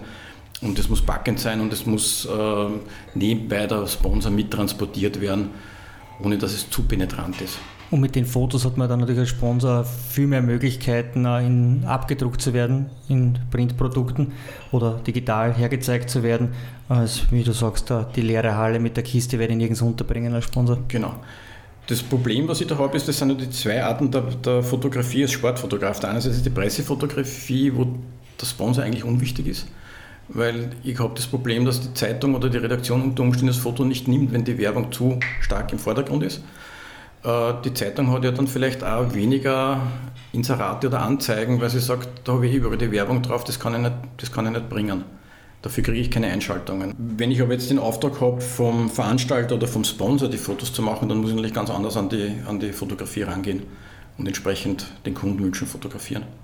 Wobei jetzt aus, aus Sponsorsicht, nachdem ich jetzt beide Seiten mittlerweile kenne, ähm, ob ich jetzt mit einer Bande auf ein Foto drauf bin oder nicht, entscheidet definitiv nicht darüber, ob ich ein Inserat schalte zukünftig oder, oder nicht. Also das eine beeinflusst definitiv nicht das andere. Also soweit mhm. äh, kann ich das, glaube ich, in die Richtung schon, schon auch sagen. Christian, was macht für dich das perfekte Sportfoto aus? Uh, das ist schwierig. Also, ich sage mal, perfektes Sportfoto der Sturz von Hermann Mayer in Nagano war das. Ja. Da gibt es eben den einen Fotografen, dessen Name nicht ich weiß, der als einziger, also sage mal, der hat als einziger das Foto. Ja. Das ist ein geniales der Foto. Der ist übrigens Millionär geworden. Genau. Also der hat gut verdient. Perfektes, perfektes Sportfoto. Das sollte rauskommen im Endeffekt. Äh, es ist unwiederbringlich und es ist die Geschichte, die nachher daraus wurde. Also nur das Foto selber wäre spektakulär, spektakuläres Sturzfoto, aber mit der Geschichte nachher dann Goldmedaille und so weiter, ein paar Tage danach, Gold und Silber, glaube ich, oder zweimal Gold. Zweimal Gold. Zweimal Gold. Ist natürlich Wahnsinn. Und er hat das geschickt gemacht, also er hat das Foto relativ äh, gegen viel Geld noch ausgerückt, also wenige haben sich das leisten können. Und wie du sagst, er ist anscheinend wirklich Millionär geworden. Das ist, sage ich jetzt einmal, das perfekte Foto, aber da muss halt viel zusammenpassen, nicht nur das Foto, auch das Drumherum. Äh, sehr gutes Sportfoto, glaube ich, haben habe ich, meine Kollegen, sehr viele. Teilweise werden die vielleicht gar nicht gedruckt, weil die Zeitungen in, dem, in der Menge, die sie täglich bekommen, übersehen oder es nicht brauchen. Äh, das gute Sportfoto ist für mich jetzt, was Aktionsfoto betrifft, eines, wo ich, ich sage immer, da muss man hören, das kraucht. Das ist für Foto vielleicht ein bisschen komisch, aber ich habe ein paar so Fotos, da, da spritzt der raus und durch die Fußballfoto jetzt zum Beispiel, da spritzt der raus und der Schweiß spritzt von den Köpfen, äh, die Gesichter sind verzerrt, die Muskeln sind angespannt, also Action pur. Wenn man das einfängt, ist wunderbar. Das ist ein sehr gutes Sportfoto. Es gibt zum Beispiel auch ein legendäres Foto, wo Sebastian Brödel, ich glaube, es war bei einem Ländermatch, den Ball voll ins Gesicht bekommt bei einem Kopfball ja. und sie das ganze Gesicht durch diesen Ball eben ja. in alle Richtungen äh, verzehrt. Das ist ja. äh, auch, auch sehr beeindruckend, dass man das genau da das sind, so das trifft. Sind, das sind Glückstreffer, das sind, sind Millionstel von Sekunden genau den Punkt zu erwischen, also das ist schon Glück, das gibt es ganz, ganz selten, auch mit den modernen Kameras. Aber es ist vollkommen richtig. Ist, das andere, was ein, was ein gutes Sportfoto ist, ist für mich so ein bisschen generell beim guten Foto ist der Aha-Effekt. Es hat vor zwei oder drei Jahren bei Sportsmedia Austria beim Sportjournalistenpreis ein Rallye-Foto in der Nacht gewonnen. Am zweiten Blick hat man gesehen, dass er eigentlich nur auf drei Reifen fährt und der vierte Reifen rollt gerade davon. Das sind also so, wo man sagt, aha, okay, halt das, hoppala, da ist, da ist was anderes. Äh, das ist für mich auch ein gutes Sportfoto. Gutes Sportfoto kann Emotionen sein. Es gibt durchaus sensationell schöne Jubelfotos. Also wir haben von der, von der äh, dritter Platz Europameisterschaft der Damen gibt es Jubelfoto, wo die Zöpfe, die Haare durch die Luft fliegen und alle gerade laufen. Es ist Emotion pur, traumhafte Sache. Ähm, es gibt atmosphärische Fotos. Es können auch durchaus, ich habe von Anautovic ein Foto mit hängendem Kopf, die Hand vom Gesicht, mit Stadion, Flutlicht im Hintergrund und so weiter, Atmosphäre, Stimmung rüberbringen. Das sind halt die, die, die wichtigsten Anliegen, die, glaube ich, in einem Sportfoto sind. Was natürlich auch sein kann, man, erzählt mit Fotos Geschichten. Ich bin ja eigentlich Journalist, ich versuche Geschichten zu erzählen. Manchmal gelingt es mit einem Foto, ein Event wiederzugeben. Ich habe zum Beispiel, ich weiß gar nicht mehr, wer das damals war, es war vor 24 Stunden äh, Le Mans? Nein, nein, in, in, im Tusiger Stadion, mhm. Rad, Radbewerb. Also es war ein Weltrekordversuch, äh, in, in 24 Stunden den Rekord zu brechen. Und da habe ich damals ein Foto gemacht mit einem Weitwinkel, wo man sieht, einen einzelnen Radfahrer ganz allein in der Stadthalle zu fahren. Ist jetzt per se jetzt nicht so das tolle Foto, aber wenn man die Geschichte dazu kennt, macht es Sinn, der ist eins um 24 Stunden im Kreis gefahren. Und, und wenn, man, wenn man so mit Anbildergeschichte erzählen kann, die zur Story passt, dann ist es schon mal sehr gut. Gibt es bei den rund 200.000 Fotos in deinem Digitalarchiv ein Lieblingsfoto? Oder ein Beispiel für ein Top-Top-Foto von Christian Hofer? Mm, nicht wirklich. Ich glaube, ich habe jetzt auch, wenn ich das Archiv durchschaue, findet man immer wieder Fotos mit, ah, hallo, das kann mich gar nicht mehr erinnern, toll. Äh, es gibt, gibt auch das Gegenteil, es gibt auch das habe ich gemacht, lieber nicht. kommt, kommt auch vor. Dann könnte ich jetzt nicht so sagen, ich habe hab, äh, meinen Vortrag gehalten über Sportjournalismus, über, über Sportfotografie. Und da habe ich mir eben ein Foto damals ausgesucht, äh, das war die U21 Europameisterschaft. Und das war Italien gegen Schweden, da habe ich so elf Meter faul, eben wo der Rasen spritzt, äh, verzerrte Gesichter sind. Das war nur das Glück, weil normalerweise sitze ich mit einem anderen Objektiv an dem Punkt. Und ich habe aus Lust und Laune an das Objektiv eine kürzere Brennweite draufgesetzt, sonst hätte ich es gar nicht fotografieren können und das hat, hat recht gut gepasst. Das drückt für mich die Action am Fußballplatz aus. Aber so ein, ein, Lieblingsfoto könnte ich nicht sagen. Also es ist auch vom Termin abhängig. Ich habe so viele Termine gemacht, es gibt bei jedem Termin irgendwo so ein Lieblingsfoto halt heraus. Wenn du abdrückst in dem Moment, weißt du dann schon, äh, das ist jetzt ein super Sportfoto geworden oder siehst du das erst im Nachhinein? Sehr, sehr unterschiedlich. Also ich habe beide schon erlebt. Also ich früher bei, beim haben wir mit Spiegelreflexkameras fotografiert. Das heißt, ich hatte dazwischen, wenn ich am Auslöser gedrückt habe, eine Schwarzphase. Das heißt, ich habe nicht gesehen, was in dem Moment passiert ist. Äh, das heißt also durchaus sein, sein können, dass man geglaubt hat, man hat die Situation erwischt. In Wirklichkeit war es aber zu spät oder zu früh. Mit den neuen Spiegellosen habe ich mehr Kontrolle darüber, ich sehe, was passiert. Ähm, ich schon, bin von Spielen heimgegangen und dachte, immer aus Filmzeiten, ich habe nichts dabei, das ist nichts. Und dann Film entwickelt und denke, aha, okay, passt eigentlich eh gut, passt super. Jetzt sehe seh ich das natürlich relativ, relativ gleich äh, vor Ort, aber man, man ahnt es meistens. Also in der Regel ahnt man es, dass man die Situation drauf hat und das passt. Was war der bisher kurioseste oder spannendste Foto, den du, Fototermin, den du in deiner Laufbahn machen durftest? Da, da gibt es, glaube ich, viele. Also ich weiß nicht, wie viel Zeit wir haben. Die äh, Zeit nehmen wir uns. Einer, einer der ersten, der mir in Erinnerung ist, ist ein, ein Leichtathletiktermin für die Kronenzeitung gewesen. Äh, das eigentlich nicht unbedingt der Sporttermin gewesen, gewesen ist. Äh, ich wurde gerufen ins AKH zu einem Hammer, äh, Hammerwerfer, der einen Unfall gehabt hat. Äh, das ist so abgelaufen, der hat trainiert, das ist der Gottfried Gassenbauer gewesen, der zigfacher Wiener Staatsmeister ist. Er ist nie österreichischer Meister geworden, aber immer einer besser als er. Es ist eigentlich eine ganz witzige Geschichte und ist aber jetzt mittlerweile zigfacher Senioren, Weltmeister, Europameister und so weiter. Und er hat trainiert und da haben gleichzeitig, ich glaube, es waren von jeder, jedermann Zehnkampf, haben andere trainiert und haben Speer geworfen. Und er hat ihnen Tipps gegeben und so weiter und ist dann rausgegangen, hat seinen Hammer geholt und hat übersehen, dass dort ein Speer im Boden steckt und ist in den hineingelaufen und hat den Speer auf der einen Seite in den Hals hineingestochen und beim anderen Ohr auf der anderen Seite wieder raus. Äh, ich habe diese Geschichte gehört und dachte, danke, das brauche ich jetzt nicht. Also ich habe so Termine bei der Kronenzeitung oder anderen immer abgelehnt, also ich wollte nicht so tragische Sachen machen. Bin dann aber hingefahren und dort saß mit, also er hat, er hat gehabt, er hat das Glück gehabt, dass ich noch dazu die Geschichte dann von ihm gehört, er hat den Speer dort sofort herausgezogen, ist von den Trainingsplätzen nach vorn gelaufen zum Kiosk und hat dort die, die haben dort die Rettung einmal alarmiert und er hat darauf gewartet. Und der hat das Glück gehabt, dass an allen lebenswichtigen äh, Teilen dieser Speer vorbeigegangen ist. Also weder die Wirbelsäule verletzt, die Halsschlagader nicht verletzt. Der einzige ein Gesichtsnerv war bedient, durch das hat er gewisse Zeit eine, also Gesichtslähmung gehabt auf einer Seite. Ich habe ihn, das ist glaube ich im Frühling passiert, ich habe Mitte des Jahres beim Training wieder fotografiert. Äh, und, und das Erstaunlichste war, ich bin mit Bauchweh dort hingegangen und dachte, was erwartet mich dort? Und da sitzt jemand mit einem T-Shirt, hat seinen Geburtstag gefeiert, seinen zweiten. Ich bin nicht 40, ich bin 18 Jahre, aber mit 22 Jahren Erfahrung. Und hat mich angelacht und wir haben einen wunderbaren Termin dort gehabt. Also ich habe nicht nur ein paar Fotos gemacht, ich bin dort, glaube ich, eine halbe Stunde gesessen, wir haben uns erhalten.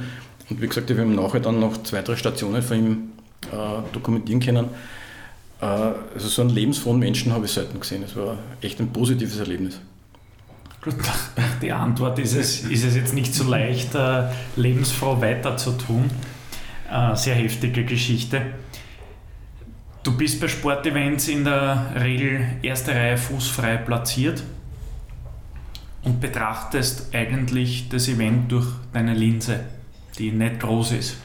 Wie viel bekommt man von den Emotionen eigentlich mit als Fotograf? Das ist, das ist richtig erkannt. Das ist so ein bisschen wie man durch ein Guckloch durchschaut. Ich sehe nicht unbedingt, was links und rechts von mir passiert, außer ich versuche, äh, Szenen zu lesen.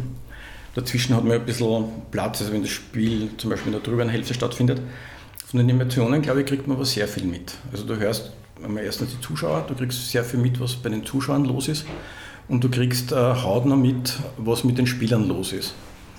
Ich kann mich zum Beispiel erinnern, da gab es diesen Zusammenstoß mit Lavare und die Tulica und da bin ich unten gesessen und habe ich schon gemerkt, dass sich was aufbaut. Das zwischen den beiden, da gab es vorher mal eine kleine Rempelei.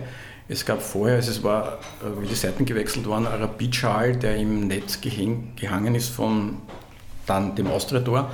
Und die Tulica ist hingegangen und wollte ihn entfernen. Und da gab es dann von, von den Tribünen schon großen Wirbel. Und da habe ich gemerkt, es baut sich was auf. Und es ist dann, hat dann tragisch geendet ich, ich glaube, also die Tulica hat es sicherlich absichtlich gemacht, aber es war da schon Emotion im Spiel und da passieren solche Sachen.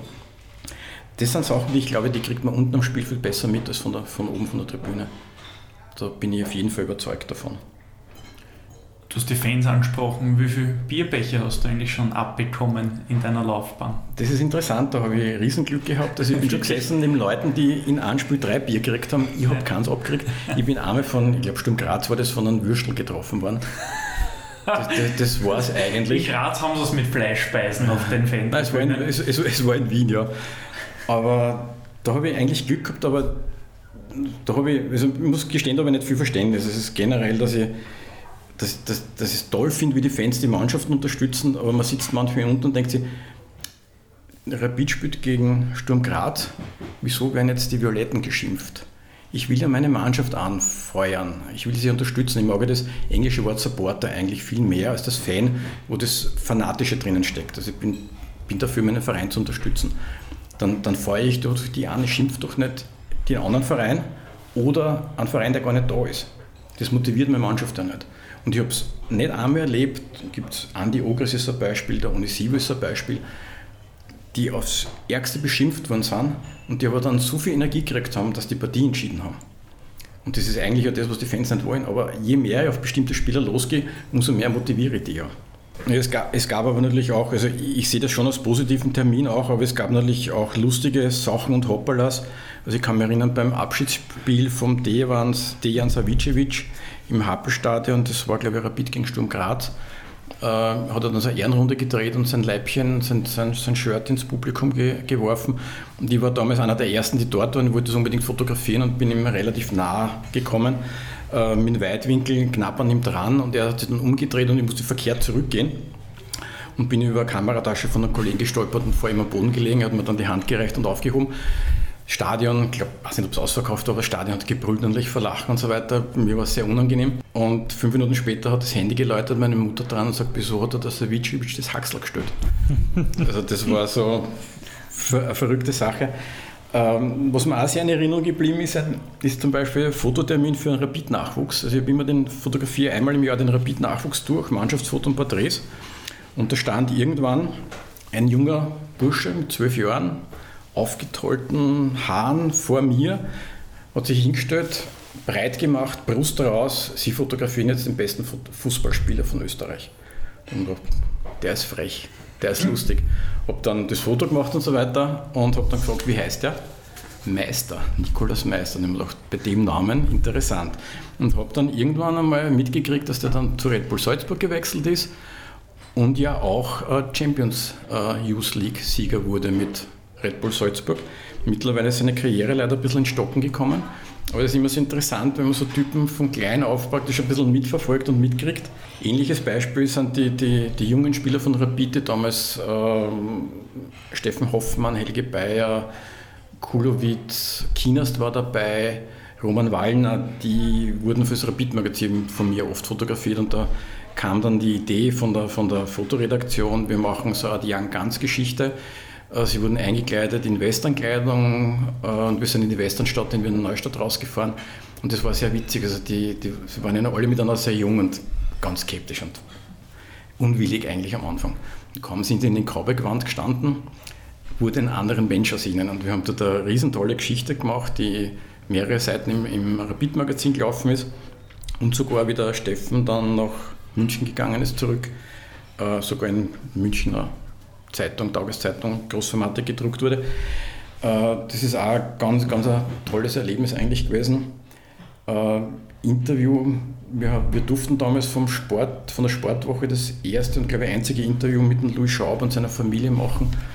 Äh, der Louis Schaub hat ja, war, war der tragische Autounfall seines Vaters, wo er im Auto gesessen ist und der Vater gestorben ist. Und wir durften damals von Rapid haben wir die Genehmigung gehabt, die mir gesagt das erste dieses Interview zu machen. Und ich war beim Interview dabei und durfte auch dann fotografieren.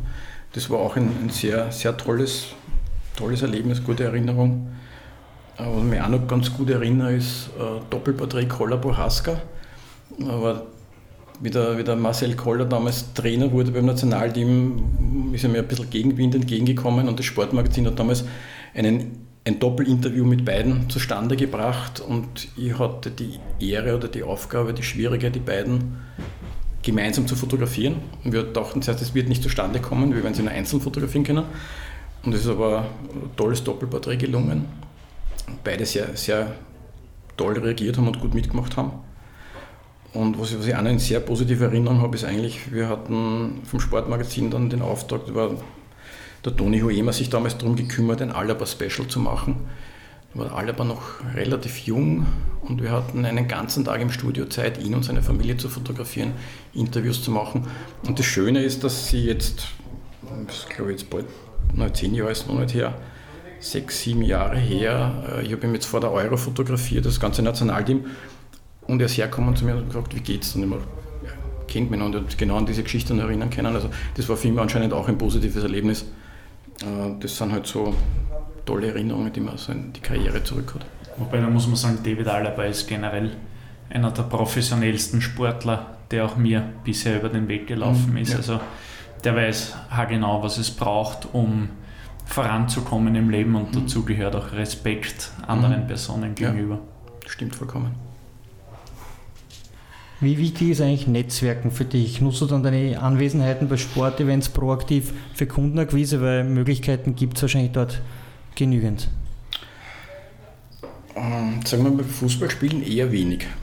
Im Fußballspiel bin ich unten und ich sage mal, die Leute, wo ich netzwerken könnte, sind oben in den VIP-Räumen, wo ich eigentlich nicht hinkomme als Fotograf. Da habe ich kaum die Chance, ich muss gestehen, nach einem Fußballmatch, wenn es intensives Spiel ist, bin ich eigentlich froh, dass ich dann heimkomme. Man ist doch eine Zeit weg, es ist ein bisschen eine gewisse Anspannung, man ist nachher leer, sage ich jetzt ein bisschen bei Erste Bank Open und so weiter, wo man Zugang überall hat, wo man mit Leuten in Kontakt kommt, Leute braucht, ich muss Leute ansprechen, ob ich sie fotografieren darf und so weiter. Da ergibt sich sowas schon, dann man dazwischen Zeit und äh, dann sich es natürlich. Sports Business AT, Österreichs größte Sport B2B Community. Sports Business AT liefert dir die schnellsten Sports Business News aus Österreich und über die Grenzen hinweg auf einen Blick und bringt dir die relevanten Player der Branche im Netzwerk zusammen. Außerdem ist Sports Business AT Österreichs einzige Sport B2B Jobbörse und bietet dir knackige Videos wie das Sports Business AT Speed Date, zahlreiche Themenschwerpunkte, Sponsorencheck, fundierte Gastkommentare und vieles mehr. Sports Business AT. Christian raus aus dem Hauptteil. Es geht mhm. weiter zu Tipps, Tricks und Trends. Welche Entwicklung wird die Sportfotografie deiner Meinung nach in den nächsten Jahren so richtig prägen? In der Technik würde ich sagen, wahrscheinlich, wie es generell in der Fotografie ist, künstliche Intelligenz. Jetzt, äh, was Kameratechnik äh, betrifft und was Software entwickelt, äh, betrifft, wir haben zum Beispiel jetzt mit den neuen spiegellosen Kameras einen sehr intelligenten Autofokus. Das heißt, der Autofokus erkennt Gesichter, bleibt auf den Gesichtern, auch wenn das Gesicht, also früher, sagen wir so, früher war es so, ich hatte einen Autofokus-Messpunkt, den habe ich eingestellt, der war in der Mitte, den habe ich am Spieler scharf gestellt, wenn ein zweiter Spieler dazukommen ist, weil der Spieler attackiert wurde. Und ich habe jetzt versucht, mein äh, beide, Bild, beide Spiele ins Bild zu bekommen, dann ist der Autofokus-Messpunkt zwischen die zwei Spieler gewandert und die Tribüne war scharf. Das ging nicht. Jetzt habe ich einen Autofokus-Messpunkt, der bleibt mir auf dem Objekt, auf dem Spieler drauf, egal wie ich meine Kamera bewege, wie ich den Ausschnitt wähle. Das ist eine sehr, sehr gute Sache, weil ich mich auf andere Sachen konzentrieren kann und mich nicht mehr auf, diesen, auf das Scharfstellen konzentrieren muss. Das ist mittlerweile Standard bei den Kameras? den neuesten, letzten zwei Generationen spiegellosen Kameras ja. Und das ist sensationell. Also ich bin bei technischen Neuerungen immer ein bisschen skeptisch, aber das hat mir echt das Leben leichter gemacht. Und ich habe weniger Stress beim Fotografieren, weil ich weiß, ich brauche mich um den Punkt so gut wie nicht kümmern. Wenn ich das Objekt einmal in der Schärfe habe, bleibt es mir. Welchen Trend sollte man als Sportfotograf auf keinen Fall verpassen? Da würde ich jetzt einmal sagen, neue Sportarten zum Beispiel. Also sich auf neue Sportarten stürzen. Eben jetzt zum Beispiel Paddle. Äh, das mich ziemlich fasziniert hat, muss ich gestehen. Ich habe mir es nicht, nicht so gedacht, aber es ist eine total spannende Sportart. Schwierig zu fotografieren, gar keine Frage. Also es war eine sehr große Herausforderung. Ähm, gen generell haben wir das Glück, dass in den letzten Jahren viele Sportarten, die mehr mit Freestyle und so weiter, die halt jetzt nicht, die auch im freien Outdoor und so weiter sind. Also das, das ist sicherlich im Moment oder seit Jahren schon ein Trend. Ähm, das andere ist, dass der Trend in der Fotografie ja jetzt geht, jetzt nicht nur Actionfotos zu machen, sondern eben bei diesen Outdoor-Geschichten schöne Fotos, wo die Landschaft eingebunden ist, wo, wo halt die, die, die Action oder der, der, Sport stattfindet, dass man Atmosphäre, Stimmung, Style rüberbekommt. Äh, das ist eine eigene äh, Anforderung an die Fotografen. Mir, gefallen zum Beispiel auch viele Fotografien, also gibt es in Deutschland gibt es die Elf Freunde, das Fußballmagazin, das ihr sicher in- und auswendig kennt. Da sind viele Fotos drinnen, die eben viel Stimmung, Atmosphäre rüberbringen, äh, die jetzt gar nicht unbedingt Bundesliga-Fotos sind, die da zum Beispiel einer der dritten Liga sind, die, die sehr, sehr schön sind, also Reportage, Atmosphäre-Fotos, das ist so, kann ich, würde ich durchaus als Trend nennen. Äh, kameramäßig, Technik eben jetzt auch, wie ich vorher angesprochen habe, mit der Entwicklung, die neuen Kameras können schon, also die Spiegellosen können uns die Arbeit jetzt schon sehr viel erleichtern. Was ich noch sagen würde, ist, es gibt schon Trends, also wir müssen die Bilder beschriften und das ist sehr viel Arbeitsaufwand. Also wenn ich jetzt fotografiert habe, das Spiel, muss ich nachher in jedes Bild reinschreiben, den Event und wer drauf ist auf dem Bild. Das kostet viel Zeit. Ähm, ich bin mir sicher, dass es bald automatisch sein wird. Es gibt die Gesichtserkennung, die wird immer besser. Also ich bin mir sicher, dass bald ich eingeben kann, die Gesichter und die Kameras bzw. die Software erkennt, wer auf dem Foto drauf ist. Wir haben ja teilweise auf den Rundnummern. Das heißt, wir haben jetzt schon die Möglichkeit, wenn die Kamera erkennt oder die Software erkennt, der hat die Nummer 7 im roten Dress, könnte ja die Software schon sagen, das ist der Spieler so und so. Also das wäre noch etwas, was ich was ich mir wünschen würde eigentlich. Da kann ich allen Hörern die Fotostation von Synology empfehlen. Äh, die verwendet man beim mhm. ÖFB mittlerweile. Und da ist die Gesichtserkennung wirklich schon extrem cool. Also ja. man muss halt ähm, den Marko Arnautovic zum Beispiel in sagen wir 10 bis 20 verschiedenen Blickwinkeln einmal eingeben. Mhm. Frontal, von der Seite links, von der Seite mhm. rechts, ein bisschen von oben, ein bisschen von unten. Unscharf, sehr unscharf aber von dem Moment an, wo man das mhm. gemacht hat, erkennt er de facto jedes Foto. Und das Interessante zu Covid-Zeiten ist, dass er auch die Spieler mit Maske erkennt. Und das ist natürlich okay. eine riesige Geschichte. Ja. Also wie gesagt, das ist das, auf was ich eigentlich baue. Das Problem ist nur, also da wenn die Erfahrung, wie du das sagst, äh, die Spieler haben ja auch teilweise sehr verzerrte Gesichter in den Aktionen. Äh, wie, wie genau es da funktioniert. Aber mit der Trefferquote 90%, 80% ist das schon eine große Hilfe. Wobei es ist schon ein Riesenunterschied, ob du 200 Fotos beschriften musst oder nur 20. Und damit mhm, ja. sparst du irrsinnig viel Zeit. Ja. Christian, welche Tipps hast du für unsere Hörer, damit sie ihre beruflichen Träume im Sportbusiness, so wie du, verwirklichen können? Äh, die beruflichen Träume. Das heißt, ich sage mal, wenn jemand beruflicher Einsteiger ist, würde ich empfehlen, klein anzufangen. Die Ausrüstung ist sehr teuer, das heißt, ich würde mal zuerst in einer, nehmen wir wieder Fußball als Beispiel, in einer unteren Liga mir einen Verein suchen, wo ich freien Zutritt habe und dort mein Glück probieren und Fotos zu machen und mit meiner Ausrüstung mal zu probieren, liegt mir das, kann ich das. Dann sieht man ob man weiter investiert. Äh, ich würde mich jetzt nicht trauen, wie es doch immer wieder viele machen, ohne dass ich viel Ahnung habe, auf den Fußballplatz zu gehen und Bundesliga zu fotografieren. Äh, das kann nur schief gehen. Es ist jetzt auch nicht ideal, wir sind Profis, die dort sitzen, wir wissen, wo wir hingehen dürfen, wo wir nicht im Weg sind. Jeder, der dort hinkommt und, und keine Ahnung hat von Ablauf, äh, ist eigentlich potenziell Störfaktor, sage ich jetzt, entweder für uns Profis, für die anderen Profis, für die Fernsehstationen oder für die Spieler oder Betreuer und so weiter. Das heißt, dort schon langsam Sicherheit bekommen und sich dann Feedback holen. Also ich kann mich erinnern, ich habe angefangen bei Spaß, aber ich weiß gar nicht, wie ich darauf gekommen bin, Badminton zu fotografieren und habe den Spielern dann die Fotos gezeigt und die haben gesagt, wie oft hast du schon fotografiert? Das erste Mal. Die waren ganz begeistert, wie toll sie rüberkommen. Ähm, das, man kann natürlich auch einen Profi fragen, also kann durchaus äh, einen Kollegen von uns fragen, beziehungsweise halt, es gibt genug äh, Internetforen, wo man, wo man Kollegen ansprechen kann. Ähm, von, den, von den Sitzpositionen her ist, ist, würde ich jetzt einmal sagen, am leichtesten tut man sich bei Sportarten, für die, die ich kenne, wo ich ein bisschen Ahnung habe und ein Gefühl dafür habe. Dann habe ich dort leicht einen Erfolg. Ich habe das gemerkt bei Sportarten, zu denen ich keinen Bezug gehabt habe. Da habe ich ein paar Spiele gebraucht, ein paar Termine gebraucht, bis es funktioniert hat. Bei Sportarten, die ich selber betrieben habe, ist mir das eigentlich sehr leicht gefallen, weil ich wusste die Wege der Spieler. Äh, es ist so, dass ich, wenn ich jetzt den Ball nachjage oder den Puck nachjage, immer zu spät dran bin. Wenn ich weiß, wohin der Ball geht, bin ich schon vorher mit der Kamera dort und kann dann im entsprechenden Moment auslösen. Das ist einmal ganz entscheidend, weil ich darf nicht hinten noch, ich muss aktiv sein und, und das ist alles anstrengend in der Sportfotografie, also jetzt bei, bei Ballsportarten. Ähm, ich brauche Geduld dafür. Also ich sitze auf 10 Minuten und warte, dass was Geschichte auch am Fußballplatz passiert ist, weil das Spiel einfach am anderen Ende ist.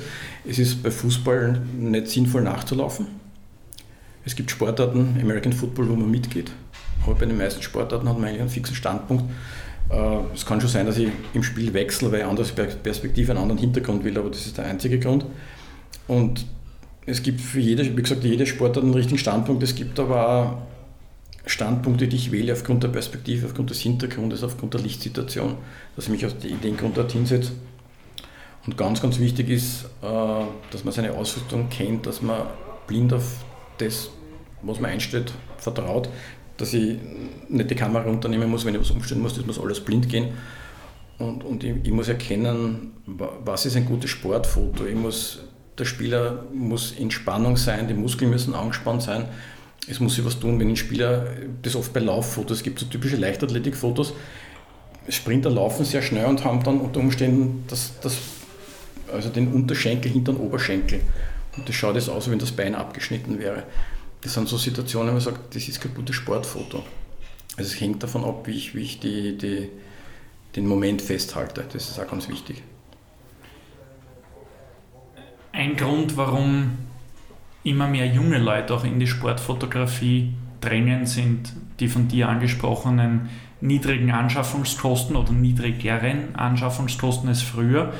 Aber ich glaube auch Plattformen wie Instagram spielen eine große Rolle, weil dort die perfekte Inszenierung einfach immer wichtiger wird und sich deshalb immer mehr junge Leute mit dem Thema Fotografie beschäftigen. Wenn jetzt jemand ins Thema Sportfotografie einsteigen möchte und von der Fotografie oder von der Technik noch nicht viel Ahnung hat, was sind die drei wichtigsten Tipps, die du jungen Fotografieinteressierten mit auf den Weg gibst? Also wenn, wenn du jetzt da von der Technik sprichst, von den Kameraeinstellungen, kann ich nur dazu sagen, dass beim Sport halt schnelle Bewegung stattfindet. Das heißt, ich brauche eine kurze Verschlusszeit. Und da ist meine, meine Grundempfehlung, nicht unter Tausendstel Sekunde zu gehen. Sonst habe ich Probleme mit der, mit der, mit der Bewegungsschärfe. Äh, zwingend notwendig ist im Prinzip bei allen Sportarten, mir fällt jetzt auf die Schnelle keine Sportart ein, wo ich nicht eine, ein Teleobjektiv 300 mm oder länger benötige ich bin jemand, der gerne mit offener Blende fotografiert. Das heißt, ich stelle gerne die Personen, die ich fotografiere, die Sportler frei, damit der Hintergrund möglichst unscharf wird. Damit habe ich die, die Aktion, die Person hervorgeholt. Ähm, ist ein bisschen ein Problem, wenn ich jetzt für einen Sponsor fotografiere und möglichst die Bandenwerbung drauf und muss ich, muss, kann ich das nicht so machen, aber für das schöne Sportfoto ist es, ist es in meinen Augen wichtig. Und Deswegen ist auch wichtig, da wir sehr viel bei schlechtem Licht fotografieren, äh, lichtstarke Objektive, also meine Objektive haben alle zumindest die größte Lichtstärke ist 2,8. Also es kommt sehr viel Licht durchs Objektiv durch, weil auch Stadionlicht ist jetzt, es wirkt zwar fürs Auge hell, aber es ist nicht wirklich so hell für die Kamera. Äh, die neuen Generationen sind schon sehr gut. Also wir haben, wie wir Film fotografiert haben, Filmempfindlichkeit 800, 1600 ISO war ein Höhepunkt. Jetzt sind wir beim Zehnfachen von dem Ganzen. Also wir können schon äh, bessere Qualität liefern, aber es ist, es ist immer noch äh, Plätze, also Regionalliga und so weiter, die vom, vom, vom Licht her am Limit sind. Schon vier Tipps. Gut. Die Hörer okay. werden uns danken. Gut. Wir biegen in die Zielkurve ein mit der Kategorie Rück- und Ausblicke. Wenn du auf deine Sport-Business-Laufbahn zurückblickst, welche Personen haben dich da am meisten geprägt? Also wer mich geprägt hat oder, oder Vorbilder zu nennen, da tue ich mir wirklich schwer. Ich, ich sehe täglich viele, viele schöne, tolle Sportfotos von österreichischen Kollegen, internationalen Kollegen. Ich könnte jetzt keine, aber keine Namen nennen. Es gibt, gibt, wie gesagt, immer wieder ganz tolle Fotos. Äh, ich bewundere zum Beispiel die, die Kollegen, die bei Olympia oder bei den großen Events dabei sind, wahrscheinlich gefühlte 24 Stunden arbeiten am Tag und das Ganze ein, zwei Wochen lang und, und, und total super tolle Bilder zusammenbringen. Aber ich könnte jetzt niemanden besonders hervorheben, der, der mich, wie gesagt, geprägt hätte. Was mir schon wichtig ist, sind, sind viele Personen, die mich bei meiner Sportfotografie-Karriere eigentlich unterstützt haben, beziehungsweise halt dann ich sie zum richtigen Zeitpunkt kennengelernt habe. Das ist zum Beispiel von der Kronenzeitung der erste, der, der Joe Langer, der, der mich unter seine Fittiche genommen hat. Da habe ich, wie gesagt, von der Sportfotografie noch nicht wirklich viel Ahnung gehabt. Ich war gerade selber mit meiner Fußballkarriere in den unteren äh, Ligen fertig und, und bin dann rausgegangen, habe dann dort fotografiert und der, der Joe hat mit seiner humorvollen Art mir das Ganze eigentlich nahegebracht und, und ich habe dann auch beim Fotografieren dort Spaß gehabt und ich war bei, bei Judo-Turnieren und, und Fechtturnieren und so weiter in, in Wien und habe dort den regionalen Sport gemacht und das war immer, immer sehr witzig, wenn ich dann die, die Fotos Joe in der Redaktion abgegeben hat. Er hat meistens dann schon Headline vorbereitet gehabt, meistens mit, dann mit Wortwitz drin und so weiter. Also ich war schon, war schon dann immer so, dass ich dann mit Schmunzeln schon reingegangen bin. Und das hat, hat sehr viel Spaß gemacht und äh, war, war sehr wichtig für mich.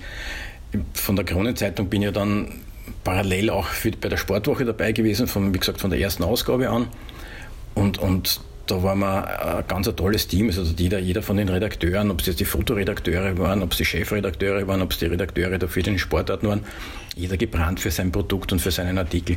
Und da haben wir, haben wir tolle Geschichten gemacht. Wir sind durch Österreich gefahren, haben dort äh, Termine gehabt, haben, haben Events fotografiert, haben Interviews gemacht, haben Home Stories gemacht sind gemeinsam eben unterwegs gewesen, haben schon am Weg dorthin dann die Ideen gesponnen, was man machen könnte und sind meistens äh, lachend zurückgekommen und haben uns beim Heimfahren dann gefreut, dass wir eine tolle Geschichte gemacht haben. Selbe gilt im Prinzip auch für, die Sport, für das Sportmagazin. Da, das ist da mit so vielen Leuten zu tun gehabt, dass ich eigentlich, ich kann gar nicht alle aufzählen, weil da würden wir wahrscheinlich morgen noch da sitzen. Aber da gibt es eigentlich niemanden, äh, der, mir, der mir da nicht, nicht geholfen hat. Es war immer so, dass, dass du dort gefordert wurdest. Das heißt, es ist eine Idee geboren worden und dann hat man versucht, das umzusetzen. Aber es war nie so, dass wir nur 15 Geschichten versucht haben zu machen. Es war immer ein bisschen eine Challenge dabei und das, das war halt wahnsinnig tolle, tolle Zeit. Äh, wie ich namentlich schon erwähnen muss, ist der Robert Zolles. Das ist ein Kollege, den ich sogar bei meinem, glaube bei meinem ersten oder zweiten Kronenzeitung-Termin das erste Mal gesehen habe. Wir sind uns dann immer wieder den Weg gelaufen und haben dann irgendwie gemerkt, dass wir gleiche Interessen haben. Also es ging uns auch immer bei den Arbeitsbedingungen und so weiter, um, um, Verbesserungen und so weiter, da war ich auch sehr, sehr aktiv in, in äh, nebenbei. Und wir haben teilweise denselben Kundenstamm gehabt, wir haben eine ähnliche Art der Fotografie gehabt. Der Robert ist für mich so ein bisschen der, der den Businessplan hat, ich bin der, der ein bisschen nach Bauchgefühl dann entscheidet. Und wir haben da schon immer uns, sind uns schon immer begegnet bis wir dann irgendwann einmal beschlossen haben, äh, dass wir ein bisschen mehr kooperieren. Also die, die Idee kam eigentlich vom Robert hat mich dann hat mich sehr gefreut. Und der Robert hat immer also, gut, gute Business-Ideen gehabt. Äh, er hat zum Beispiel eine Datenbank äh, gebaut, die ich heute noch nutze. Und ohne Robert wäre sicherlich meine Karriere auch ganz anders verlaufen. Und man, wer, wer natürlich auch großen Anteil hat an meiner Karriere, ist meine Familie. Also meine, meine Lebensgefährtin, die Andrea die hat, wie wir uns kennengelernt haben, habe Fußball gespielt. Das heißt, ich war dreimal in der Woche am Abend am Fußballplatz trainieren. Am Wochenende habe ich ein Spiel gehabt. Und dann beende ich meine Sportlerkarriere und habe nichts Besseres zu tun, als dass ich dann Sportfotograf wäre und am Wochenende wieder nicht da bin. Äh, muss ich gestehen, das habe ich, äh, ziehe ich den Hut, dass sie das mit mir durchgezogen hat. Genauso meine Kinder, die mir am Sonntag, wenn ich mal am Sonntag zu Hause war und mal mich ausschlafen konnte, dann halt schlafen lassen haben und auf das auch Rücksicht genommen haben. Das hat mir ja, auch sehr, sehr viel geholfen. Zum langfristigen Erfolg gehört auch das Wegstecken von Rückschlägen und das Lernen aus Fehlern. Welche Entscheidungen würdest du heute so nicht mehr treffen? Das ist schwierig und das kann ich so eigentlich nicht sagen, weil ich bin in einer Zeit in die Branche eingestiegen, wo es immer nur vorwärts ging. Das heißt, ich bin gefragt worden, willst du das machen? Und ich habe meistens Ja gesagt, ich habe ganz selten Nein gesagt und, und habe einfach dazugelernt. Also auch wenn ich einmal Ja gesagt habe und es war vielleicht nicht die tollste Entscheidung, habe ich dann trotzdem was daraus gelernt. Äh, und ich kann es natürlich rückwirkend schwer sagen, ob ein, ein, Ja oder Nein, also die, die andere Antwort das Richtige gewesen wäre. Das kann ich jetzt gar nicht so beantworten. Ich bin immer gut gefahren. Ich habe jetzt, glaube ich, keine Entscheidung getroffen, die ich so, die meine Karriere so negativ beeinflusst hätte, dass ich sage, das hätte ich so nicht machen sollen oder tun.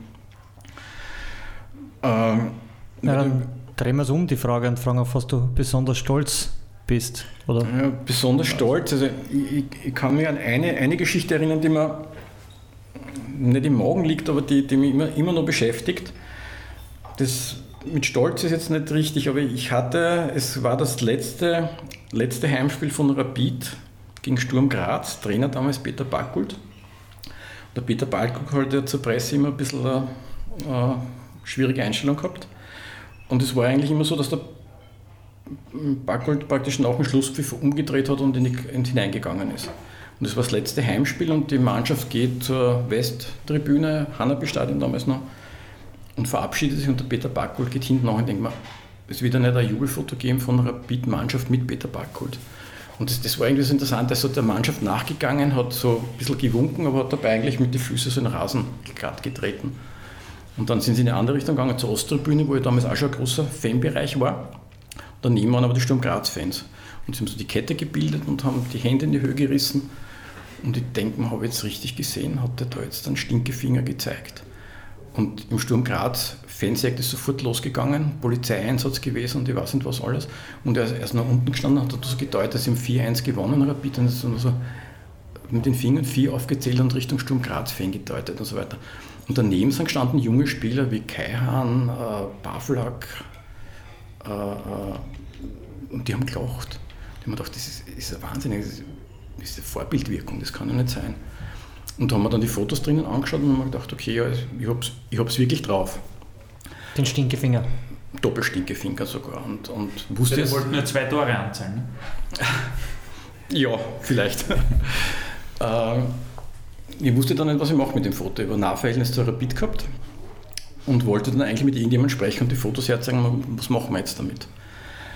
Ähm, habe dann mitgekriegt, wie das, ich glaube, Premiere-Interview war das, mit der Raffaella Betze abgebrochen hat. Auf, auf rüde Art und Weise. Dann war die Pressekonferenz und da war eigentlich das Einzige, was er gemacht hat, dass er über die Presse herum, her, hergezogen ist, wie, wie, wie dumm, blöd und unfähig sie nicht alle sind. Und ich muss gestehen, dann bin ich reingegangen und habe nicht mehr darüber nachgedacht und habe das Foto weggeschickt an, an die Zeitungen. Ich weiß nicht, ob die Entscheidung richtig war. Tue mir heute noch schwer damit. Damals in dem Moment war sie gefühlsmäßig für mich richtig. Ähm, ich mache sowas ungern. Es war ziemlich Bauchweh gehabt, lange Zeit. Ich sage, im, Endeffekt ist rausgekommen, der Verein hat das eigentlich sehr gut, sind gleich zu mir gekommen und gesagt, du, wir haben da gehört, ist da was? Ich habe auch der Rapid die Fotos zur Verfügung gestellt. Haben gesagt, sie werden sich damit befassen. Das Positive war dann, ich glaube, das äh, St. Anna Kinderspital hat eine Spende von Peter Barkold bekommen. Der, der, positive Ausgang sozusagen. Aber wie gesagt, das ist etwas, an dem ich heute immer noch ein bisschen kiefel, das ich auch noch nicht oft erzählt habe, diese Geschichte. Hast du mit Peter Backold irgendwann einmal darüber gesprochen seitdem? Nein, habe ich nicht. Ich habe mit Peter Backold kaum Kontakt, war dann beim FAC auch zweimal bei Terminen. Ich weiß nicht, ob er weiß, dass das Foto von mir gekommen ist. Ähm, ich kann ja auch nichts dafür, ich habe es nicht gemacht. Ich glaube, es ist die Situation auch mittlerweile, er hat ja dann nachher ja, sich gut entschuldigt und so weiter, äh, auch ein bisschen aus dem Ruder gelaufen. Es ist aber bei den Fotos mein Name darunter gestanden, also wenn er das wissen wollte, hätte er es rausfinden können. Äh, ja, kann ich jetzt also mit ihm selber drüber nicht gesprochen. Hat sich nicht ergeben. Die nächste Frage würde eigentlich lauten, wo siehst du dich in fünf Jahren? Jetzt bist du 58, was in fünf Jahren ist mit 63, nehme ich an, ist logisch. Ich drehe die Frage bei dir ein bisschen um. Wo siehst du dich in sieben bis acht Jahren? Ähm, wenn es mir Spaß macht, sehe ich mich immer noch am Fußballplatz. Und wenn es beruflich möglich ist. Ähm, es hat, hat einmal einen Trend gegeben, äh, dass, dass Fotografen zum Beispiel Rechte an Fotos abtreten sollen, wenn sie auf die Veranstaltung gehen und so weiter. Äh, oder zahlen müssen für dafür, dass sie an Sportveranstaltungen fotografieren. Äh, da würde ich dann wahrscheinlich in Pension gehen, sage ich jetzt einmal. Aber das ist ja im Prinzip auch die Aufgabe, wir haben das bei Sports Media Austria ein paar Mal gehabt, so Probleme, konnten das abwenden. Äh, ich hoffe, dass dazu nicht kommt, aber ansonsten sehe ich mich eigentlich von, von der Lust und von der Freude her. Ich freue mich jetzt auf die neue, neue äh, Saison mit der Vienna, zweite Liga, neue tolle Aufgabe. Ähm, bin gespannt auf die erste Bank Open, die nächste. War die, die letzte, auch ohne Dominik Thiem, ein Riesenerfolg und, und ein toller Event. Also von dem her kann ich nicht, nicht wirklich noch genug kriegen. Da ist noch einiges zu tun.